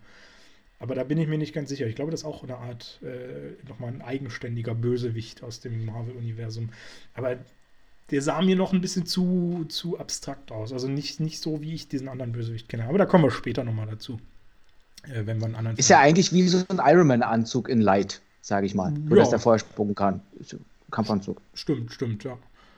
Ist eigentlich auch krass, wenn man, gerade wenn du das jetzt mit Iron Man ansprichst. Ich meine, er hat ja nun, also Iron Man, ohne jetzt zu viel in diesen äh, Film reingehen zu wollen, äh, hat ja ganz viele Innovationen erst später entwickelt. Also ist schon eigentlich krass, was dann Hydra da für Innovationen schon vorher hatte, die dann aber offenbar auch keiner so richtig genutzt hat, die, äh, die 70 Jahre, die dazwischen liegen. Naja, vielleicht ist ja deswegen äh, Howard Stark mit dabei an der Front, weil er genau weiß, ah, okay, das ist so ein Glücksfund, den ich da machen kann, was die Technologie angeht. Mhm. Weil die schon viel weiter waren als er selber in seiner Produktion. Ja, okay. Und dass er mit seinen, seine Wissenschaft fördern kann und entwickeln kann, kann natürlich gut sein, ja. Äh, Quasi Ideen klauen beim Feind. Ich meine, das sieht man ja nachher auch, der experimentiert da ja irgendwie rum. Ähm, nach diesem ersten großen Angriff war das, äh, wo sie ja dann die so ein paar von äh, so, so ein Hydra-Panzer da quasi äh, geklaut haben und auch so ein paar Hydra-Waffen, wo er das ja dann diese, diese äh, Energie vom Tesseract ähm, extrahiert äh, hat und, und irgendwie getestet hat damit, wo so eine kleine Explosion dann auch noch war. Ähm, ja, das sieht man ja im Prinzip. Also schon. der Tesseract, um das vielleicht mal kurz festzuhalten, ist, das ist quasi die Hauptenergiequelle als Antrieb für jegliche Waffen. Sei es ein Panzer, sei es ein Anzug, sei es eine Handfeuerwaffe oder so. Genau, genau. Wo auch immer. Als super Batterie. Und, und äh, der äh, Armin Zola, Arnim Zola hat halt diese Energie irgendwie extrahiert, wie auch immer er das gemacht hat, aber er ist ja auch kein, äh, kein Dummer, er ist ja ein äh, hochqualifizierter Wissenschaftler ähm, genau, der hat diese äh, Energie nutzbar gemacht. Und das ist quasi genau dieser, dieses äh, Ding, was man in einer der ersten Szenen sieht, wo sich Red Skull das Teil dann schon mal holt, den Tesseract. Viel mehr erfahren wir, glaube ich, auch über den gar nicht, ne? Nö, nö, nö. Die Superbatterie halt. Genau. Auch. Genau, dann finde ich es immer, also in der weiteren Entwicklung des Films, finde ich, ist es dann immer so ein bisschen, da wird es ein bisschen langweilig, weil dann halt ganz viele Kämpfe irgendwie so sind. Und dann, ach, wir müssen hier den Bucky noch retten und wir müssen den noch retten. Wie, wie, wie, fandest du eigentlich die Szenen mit dem Auto? Weil der Red Skull hat ja ein Mega-Auto und es hat mich sofort an, einen anderen Film erinnert. Und zwar die Liga der außergewöhnlichen Gentlemen. Stimmt. Da gibt es ja. auch so ein mega krasses, langes Auto. Genau. Und, und da fährt er. Da, fährt er seine Fabriken da ab, mehr oder weniger, und, und kommt natürlich immer zu spät, weil Captain America und seine Truppe das schon ähm, kaputt gemacht haben, sage ich mal. Und ähm, er fährt da mit dem Auto durch die Gegend. Und denke, ja, sieht zwar schön aus, ja, aber so an sich fährt doch, fährt doch nicht der Oberbösewicht da mit dem Auto durch die Gegend und klappert da seine Fabriken ab. Das fand ich auch ein bisschen, ein bisschen skurril. Wobei er ja nachher dann auf so ein anderes Gefährt umsteigt, was dann ja. schon wieder zu äh, futuristisch wirkte, diese komische Hubschrauber-Alternative da. äh, ähm, weißt du eigentlich, wo die Hauptbasis ist? Nee von Hydra. Keine Ahnung. Das, das, da sind wir ja am Schluss dann. Ja, genau. Aber wo die direkt ist, ist die auch in Österreich oder ist die in, keine Ahnung, in Deutschland vielleicht schon? Weiß ich nicht. Ich gehe davon aus, dass es eigentlich die Basis vom Anfang an sein müsste, oder? Hm, die man ich weiß sieht. nicht, ob es die vom Anfang an ist, aber sie muss ja auf jeden Fall auch recht hoch gelegen sein, weil das ja, da ist ja dieser Flug äh, mhm. oder, oder Startplatz mit integriert. Und ähm, man sieht ja dann auch, als die mit dem Auto dann eben dem Flugzeug folgen, äh, um eben Captain America auf dieses äh, Flugzeug dann eben zu bringen oder die Möglichkeit zu schaffen, dass er da drauf kann, ähm, dass es da halt gleich steil bergab geht nach. Äh, mhm. Das hat mich übrigens an Kingsman so ein bisschen erinnert. Da gab es ja auch irgendwie relativ zum Schluss diese, diese Sicherheits- äh, Basis, wo sie sich dann da alle verschanzt ah, ja. haben. Und äh, das war ja auch so in einem Berg drin. Und, und so ungefähr hatte ich das Gefühl, war das hier auch. Stimmt, du konntest ja dann mit den Flugzeugen da reinfliegen. Genau. Mit den, mit den Privatjets. Krass. ja, Kingsman ist sowieso krass. ja. Auf jeden Fall merkt ja Red Skull, dass irgendwie seine Tage mehr oder weniger gezählt sind. Genau. Dass halt immer mehr Fabriken kaputt sind, dass man jetzt schon die Hauptstation gefunden hat und er will ja flüchten. Ja. Er muss flüchten. Weil sonst wäre das ganze Experiment, das ganze große Projekt, weil er will ja eigentlich die Wertherrschaft haben, ähm, ähm, da ist dann nicht mehr gegeben. Wobei das ja gar nicht so eine richtige Flucht war, hatte ich das Gefühl. Aber, äh, da komme ich gleich noch dazu, weil ich wollte noch äh, kurz zum, zum Auto ergänzen, weil du es nämlich gesagt hast, dass es irgendwie so groß und klobig ist. Ähm, also es war auch tatsächlich wirklich überdimensional das haben die irgendwie aus, aus irgendeinem Truck oder sowas äh, zusammengebastelt da. Also das ist wirklich eine Eigenanfertigung wohl. Ähm, und äh, irgendeiner der Darsteller, glaube ich, war es, hatte mal gesagt, dass das einen 11,5 Meter Wenderadius hat, dieses Ding. Leg mal, Alter, was der für eine Kurve ziehen muss. Und vor allem, wenn du dir das dann überlegst, in dieser Szene, als sie das Auto, äh, als sie das Flugzeug verfolgen und dann zum Schluss eben yeah. rumdrehen, um, um äh, sich zu retten. Das war definitiv keine 11,5 Meter. Was, was mich ein bisschen gestört hat, ähm, weil da gibt es ja auch eine Szene in dem Auto, wo sie hinter das Flugzeug hinterherfahren, um dass dann Captain America darauf hüpfen kann. Mhm. Ja, da küsst er sie ja. Peggy ja. ist ja mit dabei, da küsst er sie.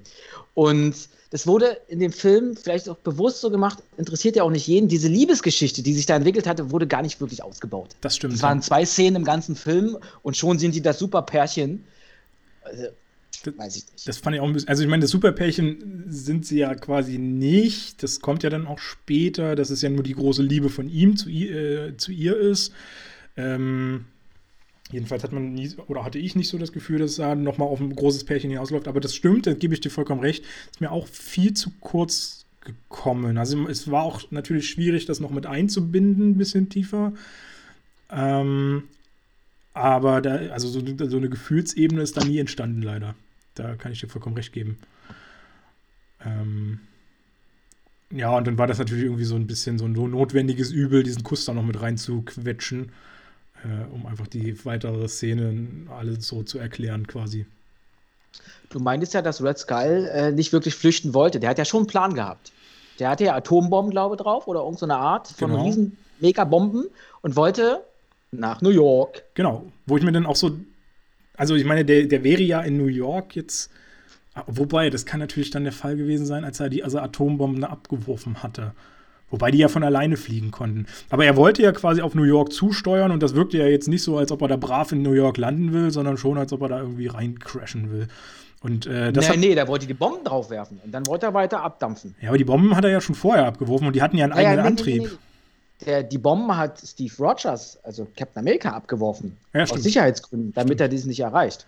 Aber, aber, aber, trotzdem waren das doch auch eine Art Flugzeuge. Da war doch immer noch ein Pilot sogar mit an Bord. Ja, das waren dann, das waren normale Flugzeuge. Waren das noch mal andere? Die, großen Bomber noch, das waren ganz, also ne, Hydra normale Flugzeuge. Ja. Das waren keine Bomben gewesen. Das waren Ach so Kleinflugzeuge, die an Bord des großen Flugzeugs waren. Ach, siehst du, das ist mir tatsächlich sogar ein bisschen. Das ist quasi gegangen. wie das U-Boot gewesen, nur in der Luft, das mhm. Luftboot. Das ist mir tatsächlich ein bisschen entgangen. Ich dachte immer tatsächlich, dass die Bomben ge gesteuert nee. werden oder geflogen werden. Nee, nee, nee. Die, die, hat er ja dann entschärft, indem er die einfach hat fallen lassen. Ja. Irgendwo im Pazifik oder Atlantik.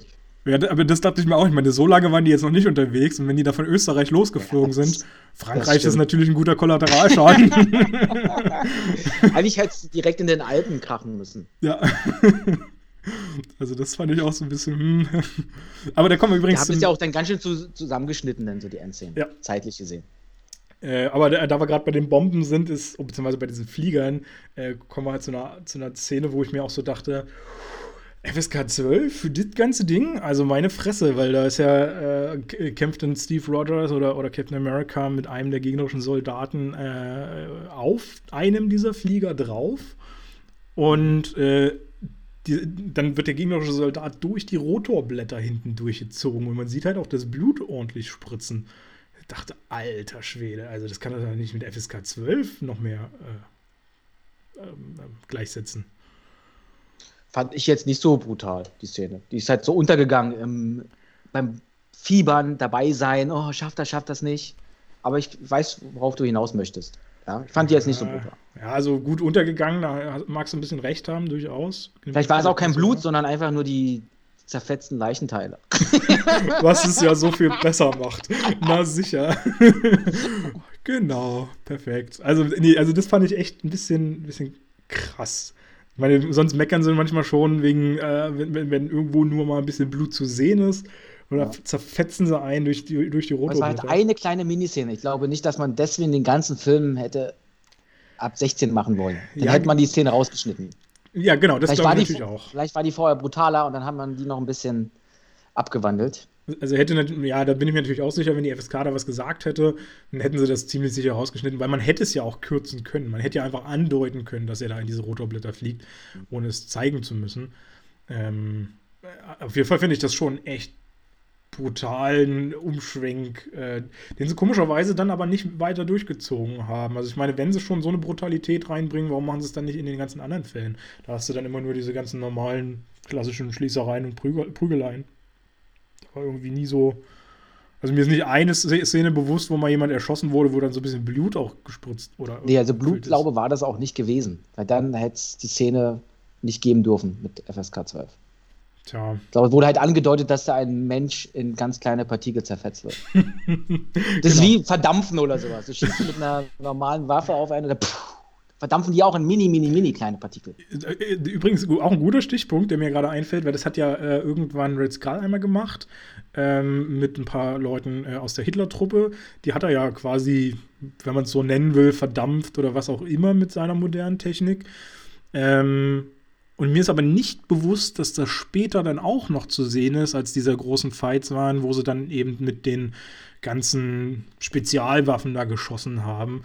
Ich glaube, da sind doch immer die Leute einfach nur tot umgefallen. Das, oder? Also ich weiß es gar nicht mehr. Es kommt, glaube ja, äh, bin ich mir gar nicht so sicher. Es kann sein, dass ja die Hydra-Leute, die wissen, die haben ja immer so auch so eine Art Anzug angehabt, mhm. dass bei denen die Waffen anders funktionieren, wenn die getroffen werden, dass sie halt nur umfallen. Das ist möglich, ja. Und tot sind. Und dass, wenn du das nicht hast, dann äh, bist du verdampft tot. Wobei man ja. dann auch sagen muss, okay, das ist irgendwie ein dämlicher Anzug, wenn du, egal in welchem Fall, stirbst, aber in dem einen zumindest noch begraben werden kannst.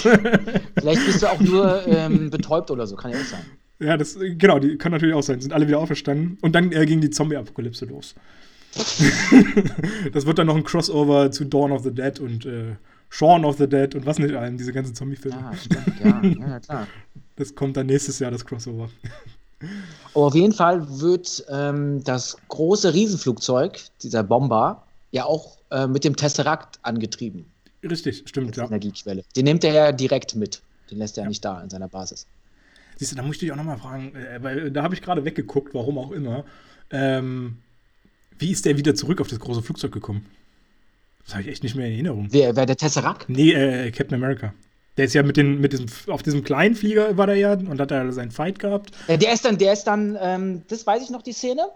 Der, der, hat ja dann quasi so ein kleines Flugzeug äh, gekapert, mhm. hat die Leute in den Propeller geworfen und den anderen hat er, glaube ich, mit einem ähm, mit dem Schleudersitz da rausgehauen. Mhm. Und dann hat, hat er die Steuerung des kleinen Flugzeugs übernommen und ist ah, dann okay, okay. von hinten rein in die Lagerhalle des großen Bomberflugzeugs da rein reingeprescht. Ja, okay, das macht natürlich Sinn. Ne? Aber da habe ich, gerade in der Szene war ich irgendwie weg und konnte es mir dann auch nachher nicht mehr erklären. Dachte immer, dass die Flugzeuge dann abgestürzt sind und so. Und äh, irgendwie auch komisch, dieses zweite Flugzeug ist, glaube ich, auch nicht mehr aufgetaucht, oder? Der hat ja zwei abgeschmissen. Der, naja, der hat ja, glaube eins mit dem Propeller und eins mit dem es waren ja schon zwei. Also in einem Flugzeug war ja nur eine Person drin und er hat ja zwei Personen da rausgefördert, einen, ja. indem er den zerhäckselt hat und den anderen mit dem Schleudersitz. Ja, und eins von den beiden Flugzeugen hat er dann genommen und das andere ist dann abgestürzt. Ja. So wie ja dann tatsächlich auch im großen Finale das Hauptflugzeug, nachdem sich da Captain America und Red Skull äh, erstmal einen kleinen epischen Fight geliefert haben, äh, in, in völliger Schwerelosigkeit im Absturz des Flugzeuges äh, oder wie man auch diese Maschine sonst nennen will. Ähm, äh, alles kopfüber durch die Gegend. Und äh, bei diesem Absturz habe ich mich dann immer wieder gefragt, ähm, dann gehe ich vielleicht auch schon einen Schritt weiter, als wir jetzt eigentlich müssten, wo zur Hölle landet der denn mit diesem Flugzeug? Der landet im Eis. Wo auf der Strecke der Deutschland, äh, New York ist denn bitte Eis? Ich glaube, der landet in der Antarktis. Also der fliegt ja, wenn du von Deutschland aus nach New York willst, fliegst du ja quasi in Richtung Nordpol über Grönland da hinten mhm. und da hast ja so viel Eis, um, um dann durch, durch die Krümmung der Erde den schnellsten Flugweg. Du nimmst nicht direkt mhm, den geradesten, sondern du gehst was wie so eine Kurve. Also ich habe irgendwo was tatsächlich gelesen, genau, dass die nämlich in Grönland auch äh, gelandet sind oder das zumindest Grönland darstellen soll oder wie auch immer. Aber eben auch, dass es wohl knapp vier Stunden eigentlich Abweichung Also in der Arktis, in der Arktis landet der mit seinem Flugzeug. Na, die Arktis ist doch aber, äh, ähm, ähm, ganz, nee, die Arktis ist doch wo ganz anders. Also die Antarktis ist ja Süden, ist ja Südpol. Und. Ja, so äh, habe ich es hier gerade gelesen. Und, also auf jeden Fall entweder Antarktis oder Arktis. Und, und Arktis selber ist doch dann bei USA auf der anderen Seite, oder nicht? Jetzt muss ich hier Arktis gucken, oder? also, wenn er in der Arktis gelandet wäre, äh, dann wäre er doch. Die Arktis ist die Erdregion um den Nordpol, so. Okay. Also Arktis, passt. Äh, mein äh, geografisches Wissen mal wieder. Sehr schön. Äh, gut, dass ich Geografie abgewählt habe, habe ich wenigstens einen Grund zu sagen, äh, ich bin fein raus. ähm, ja, okay. Dann ist er in der Arktis gelandet, äh, warum auch immer. Aber was äh, passiert mit Red Skull? Das hast du noch gar nicht erklärt. Was passiert denn mit kämpfen Red Skull? Ja, die Achso, genau, kämpfen stimmt. ja noch. Da passiert ja noch was. Ja, ja, stimmt, genau. Der, da eröffnet sich ja eine Art äh, Dimensionsportal, äh, durch das er äh, quasi hinausgesogen wird aus diesem Flugzeug. Was auch ein bisschen seltsam ist, dass dann nur er da rausgesogen wird. Also, äh, naja, weil er ja den Tesseract berührt und dadurch dann dieses Portal ähm, aufgemacht wird und diese Energie entsteht. Und er wird dann. Ja, ja, wobei, also ich könnte, könnte da jetzt schon einen Ausflug auf einen anderen Film äh, in, in, äh, machen, wo man, wo man halt sieht, dass dieser Tesseract ja nur dieses Portal erzeugt und ja nicht diese äh, kein, keine Anziehungskraft oder sowas da entwickelt. Ähm, das, das ist auch alles dann später gekommen. Vielleicht man, hat man den Tesseract ja noch mal ein bisschen abgewandelt. genau. Äh, ein paar Fähigkeiten dazu. Tesseract 2.0. ja, genau. Ähm, Im Übrigen habe ich auch kurz gelesen, Odin mhm. von Asgard, der König, hat den Tesseract absichtlich auf der Erde versteckt. Mehr Ach. möchte ich aber noch nicht dazu sagen. Also Ach, deswegen okay. ist er da zu finden. Und zwar in Norwegen. Die Anfangsszene spielt also in Norwegen. Ah, ja, genau, genau, genau. Das, das haben sie irgendwann auch mal gesagt, dass das alles in Norwegen da war und irgendwie der norwegische Tempel oder was weiß ich. Ähm, stimmt, Norwegen viel auf jeden Fall. Ähm, genau.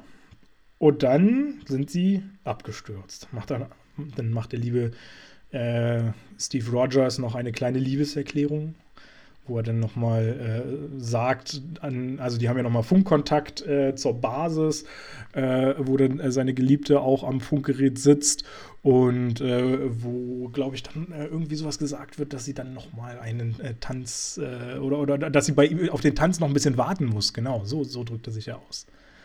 Mhm. Ähm, weil das kam ja weil so sie ja davon ausging, dass es das Ende ist, letztendlich. Genau.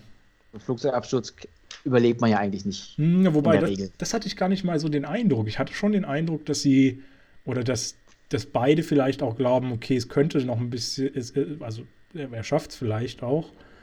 Weil sonst hätte er sich vielleicht einen anderen Satz einfallen lassen, als, okay, du musst auf den, auf den Tanz noch ein bisschen warten. Für mich war das eher so der Eindruck, na, ich lande jetzt hier so Nirgendwo, mich wird ewig keiner finden. Äh. Vielleicht war da die Hoffnung noch drin, dass es irgendwie klappen wird, dass gerade er es, wenn überhaupt, er es schaffen kann. Ja das zu überleben. Also kann, kann ich mir nur so äh, eigentlich, eigentlich vorstellen. Ja, und dann landet er am Eis und äh, er landet ja direkt im Wasser. Nee, warte mal. Ach nee, Quatsch, er ist ja auf dem, auf dem Eis gelandet und das bricht ja dann irgendwann ab und dann versinkt ja das Schiff. Genau, so war das. Und der Tesseract, muss man aber dazu sagen, weil es äh, vielleicht noch ein, bisschen interessant für die Story ist, ähm, fällt aber schon vorher durch das Flugzeug, durch den Boden des Flugzeuges, sodass er ganz woanders im Meer dann landet, an einem äh, ganz anderen Punkt. Ähm, wo ich mich allerdings auch gefragt habe, weil das sieht man ja dann später, die, es werden ja die Suchtrupps losgeschickt, die sowohl Tesseract als auch Captain America suchen sollen. Äh, woher, also wo, warum ist denn bekannt, an welchem Punkt dieser Tesseract rausgefallen ist? Ja, vielleicht weil es so eine krasse Energiequelle ist, dass man das mit Geräten ähm, kann. nachvollziehen kann. Ja. Ja, okay, das, das würde sogar Sinn ergeben. Ja, und die, den zweiten Punkt, den sie ja dann anfahren. Also, das ist tatsächlich auch dann eine der letzten Szenen des Films, äh, ist ja dann, äh, wo sie dann Steve. Ab ja, du willst was sagen? ja, ähm, aber wann finden die denn den Tesseract kurz nach dem Abstoß oder viele, viele Jahre später? Nee, stimmt, genau. Das äh, wird äh, alles erst 70 Jahre später äh, soll das stattfinden. Und das haben sie aber tatsächlich nochmal angepasst, weil nämlich ähm, in den Comics das, glaube ich, erst schon 20 Jahre später oder sowas stattfinden sollte. Ich glaube, da steht nämlich 1960 äh, sollte dann Steve Rogers gefunden werden. Und dadurch, dass aber die Filme erst dann 2011 rauskamen, haben sie das versucht, auf diese Zeit anzupassen und gesagt, das sind 70 Jahre weil das ja immer so ein bisschen die Folgefilme dann in der Gegenwart spielen sollten. Ähm, das äh, haben sie also so ein bisschen rumgetrickst. Ähm, übrigens fällt mir auch gerade noch ein, ähm, sie haben ähm, bei der Stark Expo, haben sie ja so ein Auto vorgestellt, äh, was dann auch total vergeigt wurde.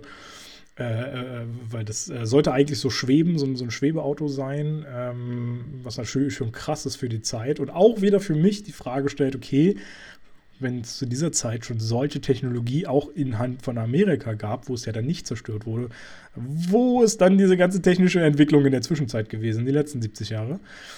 Ähm, naja, die ist dann in, in, in den Anzug geflossen von ihm. Und auch in. Nee, den Anzug, den hat auch den Tony Stark dann gemacht.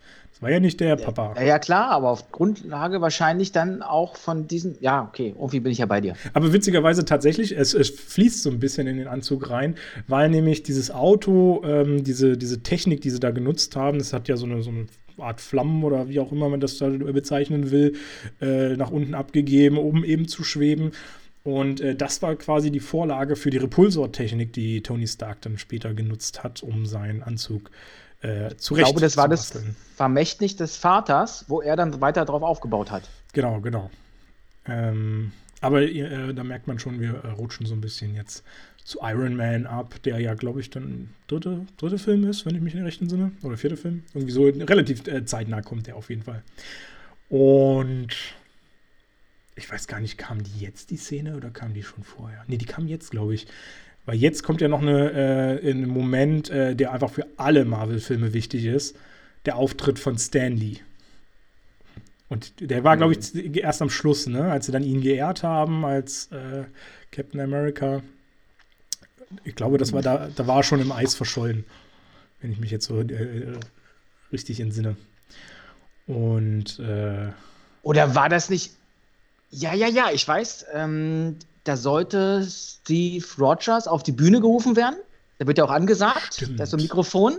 Das war aber vorher. Nee, das, das war, war vorher, vorher, genau. Das war und und er kam dann nicht. Er war dann wahrscheinlich im Krieg. Ja. Das war, glaube ich, die Szene, wo er dann in Italien danach war. Siehst du, die haben Der sollte eigentlich. Genau. Ja. ja. Nee, genau, das war ein, genau, als er dann äh, die, seine Schlachtzüge gemacht hat. Genau, da hatte er nämlich diese ersten äh, 150, beziehungsweise haben sie auch äh, irgendwie ein bisschen rumgetrickst mit den Zahlen. Ähm, äh, erst hat er äh, angeblich, äh, waren nur 150 Soldaten verschollen, später hat er 400 gerettet, wo auch immer er die anderen 250 hergezogen hat. Ähm, naja, vielleicht waren die ja in, vorher schon in Gefangenschaft. Die kamen halt noch dazu. Kann natürlich sein. Stimmt, genau. Und auf dieser Basis äh, sollte er ja dann geehrt werden. Und äh, da ist aber halt nicht erschienen, weil äh, er einfach die ganzen anderen Stationen in der Zeit schon mal angreifen wollte. Stimmt, das war viel, froh, äh, viel früher, jetzt wo mhm. du sagst. Äh, aber ganz witzig war noch, äh, dass bei dieser Szene, also Stan Lee ist ja schon mal bekannt dafür, äh, oder wird noch bekannt für, für alle, die dann Marvel jetzt erst anfangen sollten mit unserem Podcast. Ähm, der tritt in allen Filmen oder hat irgendwie in allen Filmen einen kleinen Auftritt, immer nur so ganz kurz ein paar Szenen oder, oder ein paar Sekunden. Äh, und hier in diesem Film äh, sitzt er äh, eben bei dieser Ehrung äh, von Steve Rogers, wo er eine Auszeichnung äh, erhalten soll, ähm, als so ein Offizier irgendwie mit dabei. General, glaube ich. General, genau. Und äh, witzig ist, da saß noch jemand Interessantes neben ihm. Weißt du, wer das war? Wahrscheinlich nicht. Natürlich weiß ich das nicht. ja, kann ich gleich mal mit meinem Wissen ein bisschen glänzen. Ha!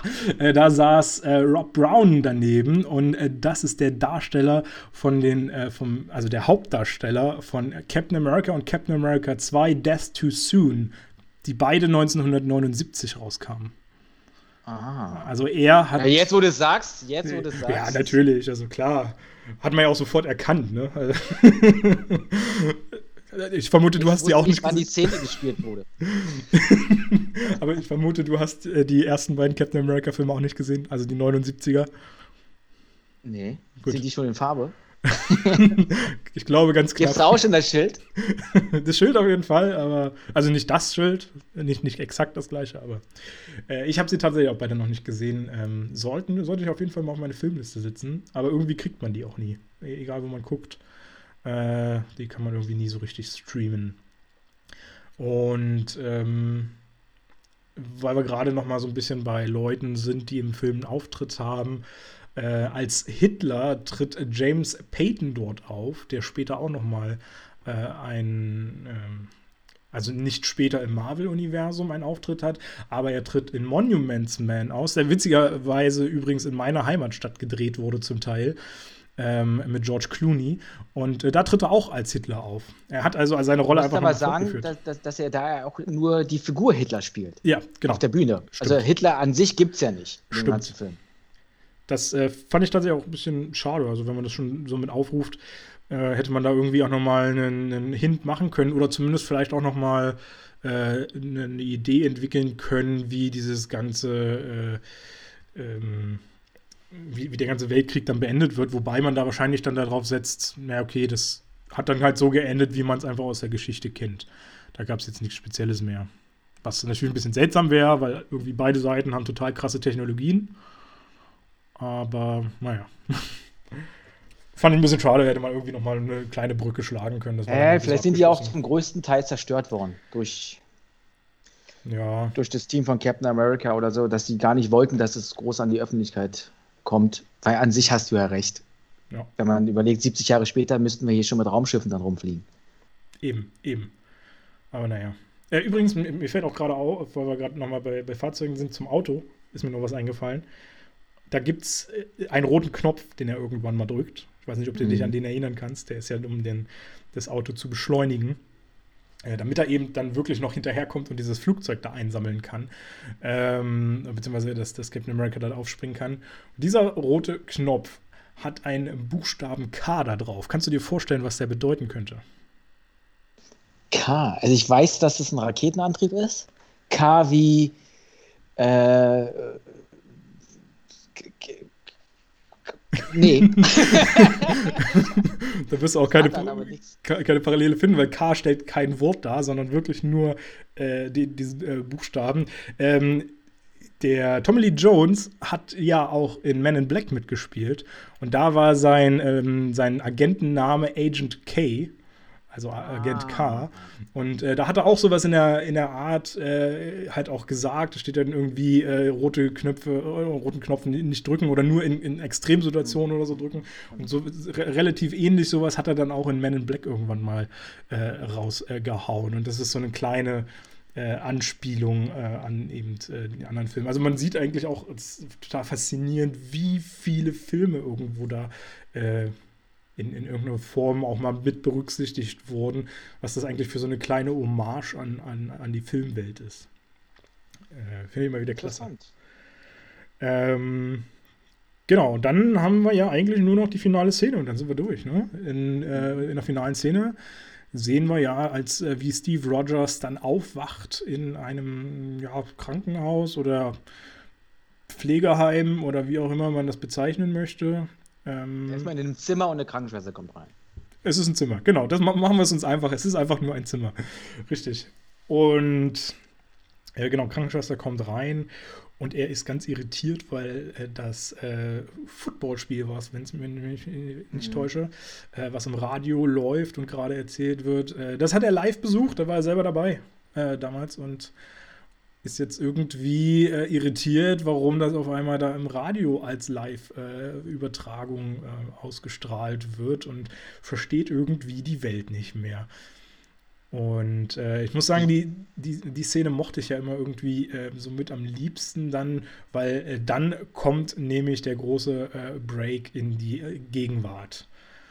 Und ich mag einfach Filme, die in der Gegenwart spielen, lieber. Aber wie findest du das eigentlich? Man weiß doch, wann der abgestürzt ist. Ja.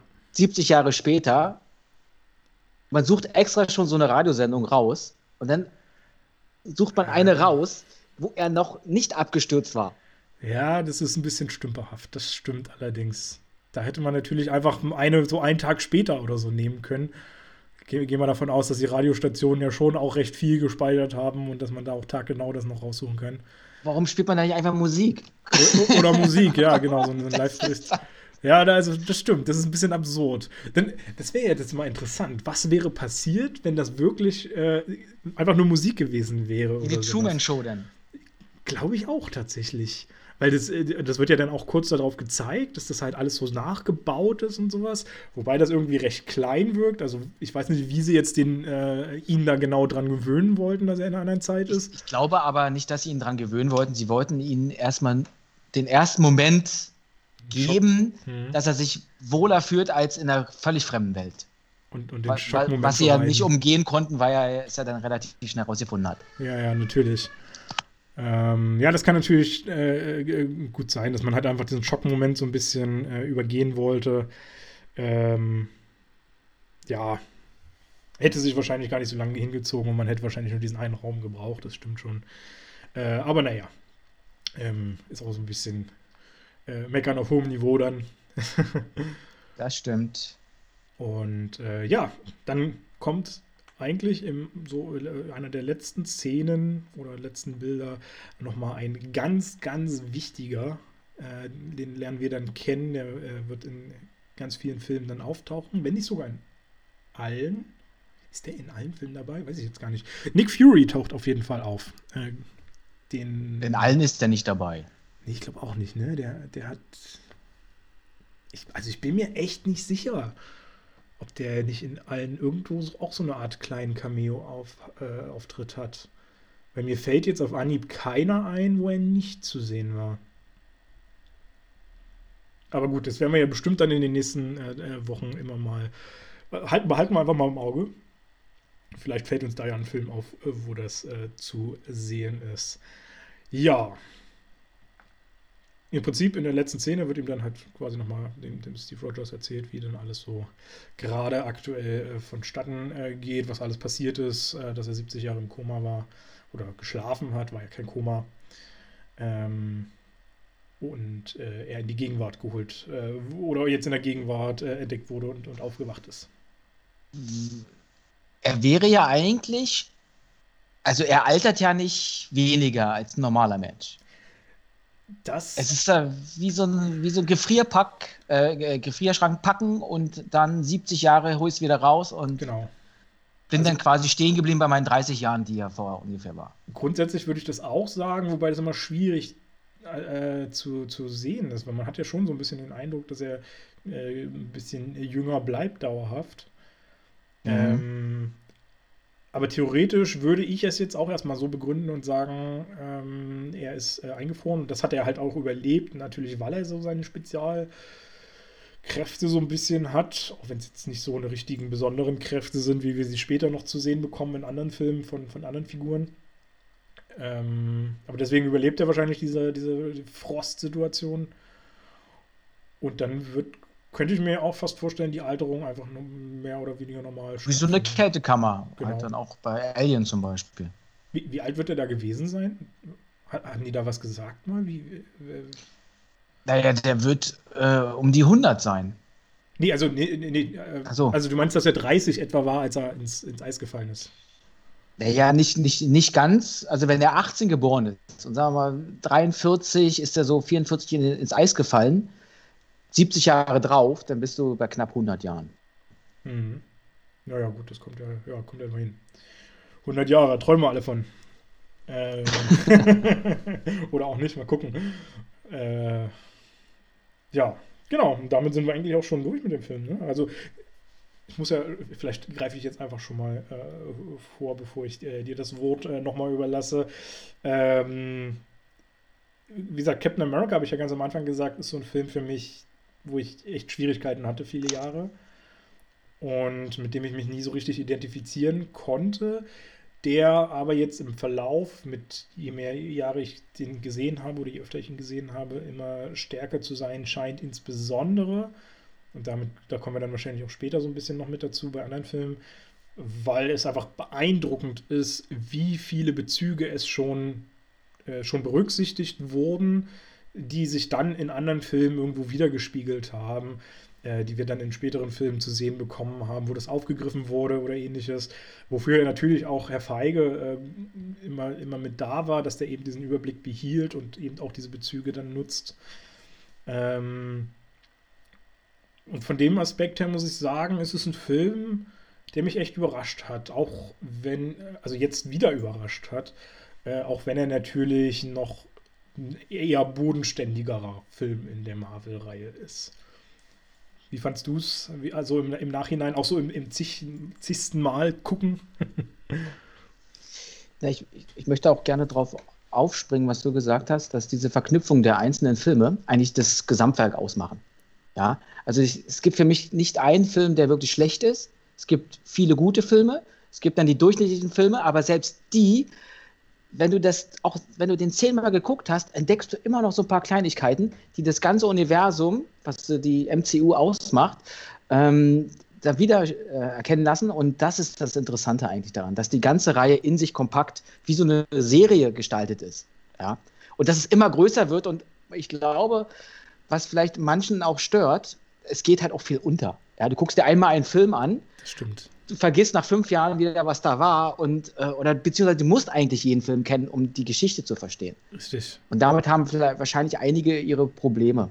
Einfach, weil die Masse zu krass ist. Wir haben ja gesagt, 23 Filme ist lange nicht Ende, die ganzen Serien noch on top. Ja. Ja, also ich muss sagen, das, das hilft mir tatsächlich auch immer wieder, dann äh, wirklich nochmal die alten Filme zu gucken, weil man immer wieder was Neues entdeckt, wo man sich dann sagt, ach ja, Mensch, natürlich, das haben die doch jetzt im letzten Film irgendwie aufgegriffen oder sowas. Äh, und ich meine, das, das, ist natürlich auch total beeindruckend, dann eben so eine Punkte wieder zu finden. Äh, und, und da muss ich dir absolut, absolut recht geben, da verliert man einfach den Überblick bei dieser Masse. Ähm, also das ist äh, sehr, sehr spektakulär.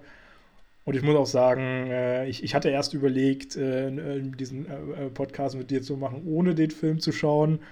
Es war ganz gut, dass ich nochmal reingeguckt habe. Da waren doch echt einige Szenen, die mir entgangen sind. Sonst, ähm, also wirklich vieles, was, was an, wirklich die Anfangsszene ist mir komplett entfallen. Hätte ich nicht mehr gedacht. Und ja, aber ich fand's super und ich habe auch echt Bock jetzt auf die nächsten Teile wieder. Ja, ich bin jetzt auch etwas angefixt. Na dann geht es ja mit Captain Marvel weiter. Captain Marvel, genau, als zweiten Teil, nächsten Montag, am Marvel Monday, äh, den wir jetzt einführen. Und das wird dann, äh, genau, Captain Marvel. Passt ja. Marvel Monday, Captain Marvel, sehr schön. Sag das mal dreimal schnell hintereinander. Captain Marvel, Marvel Monday, Captain Marvel, Marvel Monday, Captain Marvel, Marvel Monday. Sehr schön. Geschafft. Muss noch ein bisschen üben. Bis nächsten Montag. Schaffe ich. Nächsten Montag kriege ich das locker hin. Ja, okay. so, dann haben wir alles. Oder haben wir noch was vergessen? Nö, ich bin durch. Sehr schön, ich auch. War auch lang genug, zwei Stunden, meine Herren. Einer meiner Was? längsten Podcasts. Ja, wir haben oh, zwei Mann, Stunden ey. jetzt gequatscht. So, ja, dann äh, vielen Dank dafür. Ich freue mich Danke auf jeden dir. Fall, nächste Woche dann Captain Marvel zu besprechen. Ich setze jetzt einfach mal, das seht ihr alle nicht, das Freuen in Anführungsstrichen. Ähm, wir, wir lassen uns einfach überraschen von Captain Marvel, sagen wir es so. okay. Und äh, ja, dann äh, wünsche ich euch eine schöne Woche, noch einen schönen Abend äh, vor allem. Und äh, wir hören uns nächste Woche und dann äh, beende ich das mit äh, bis demnächst in diesem Kino.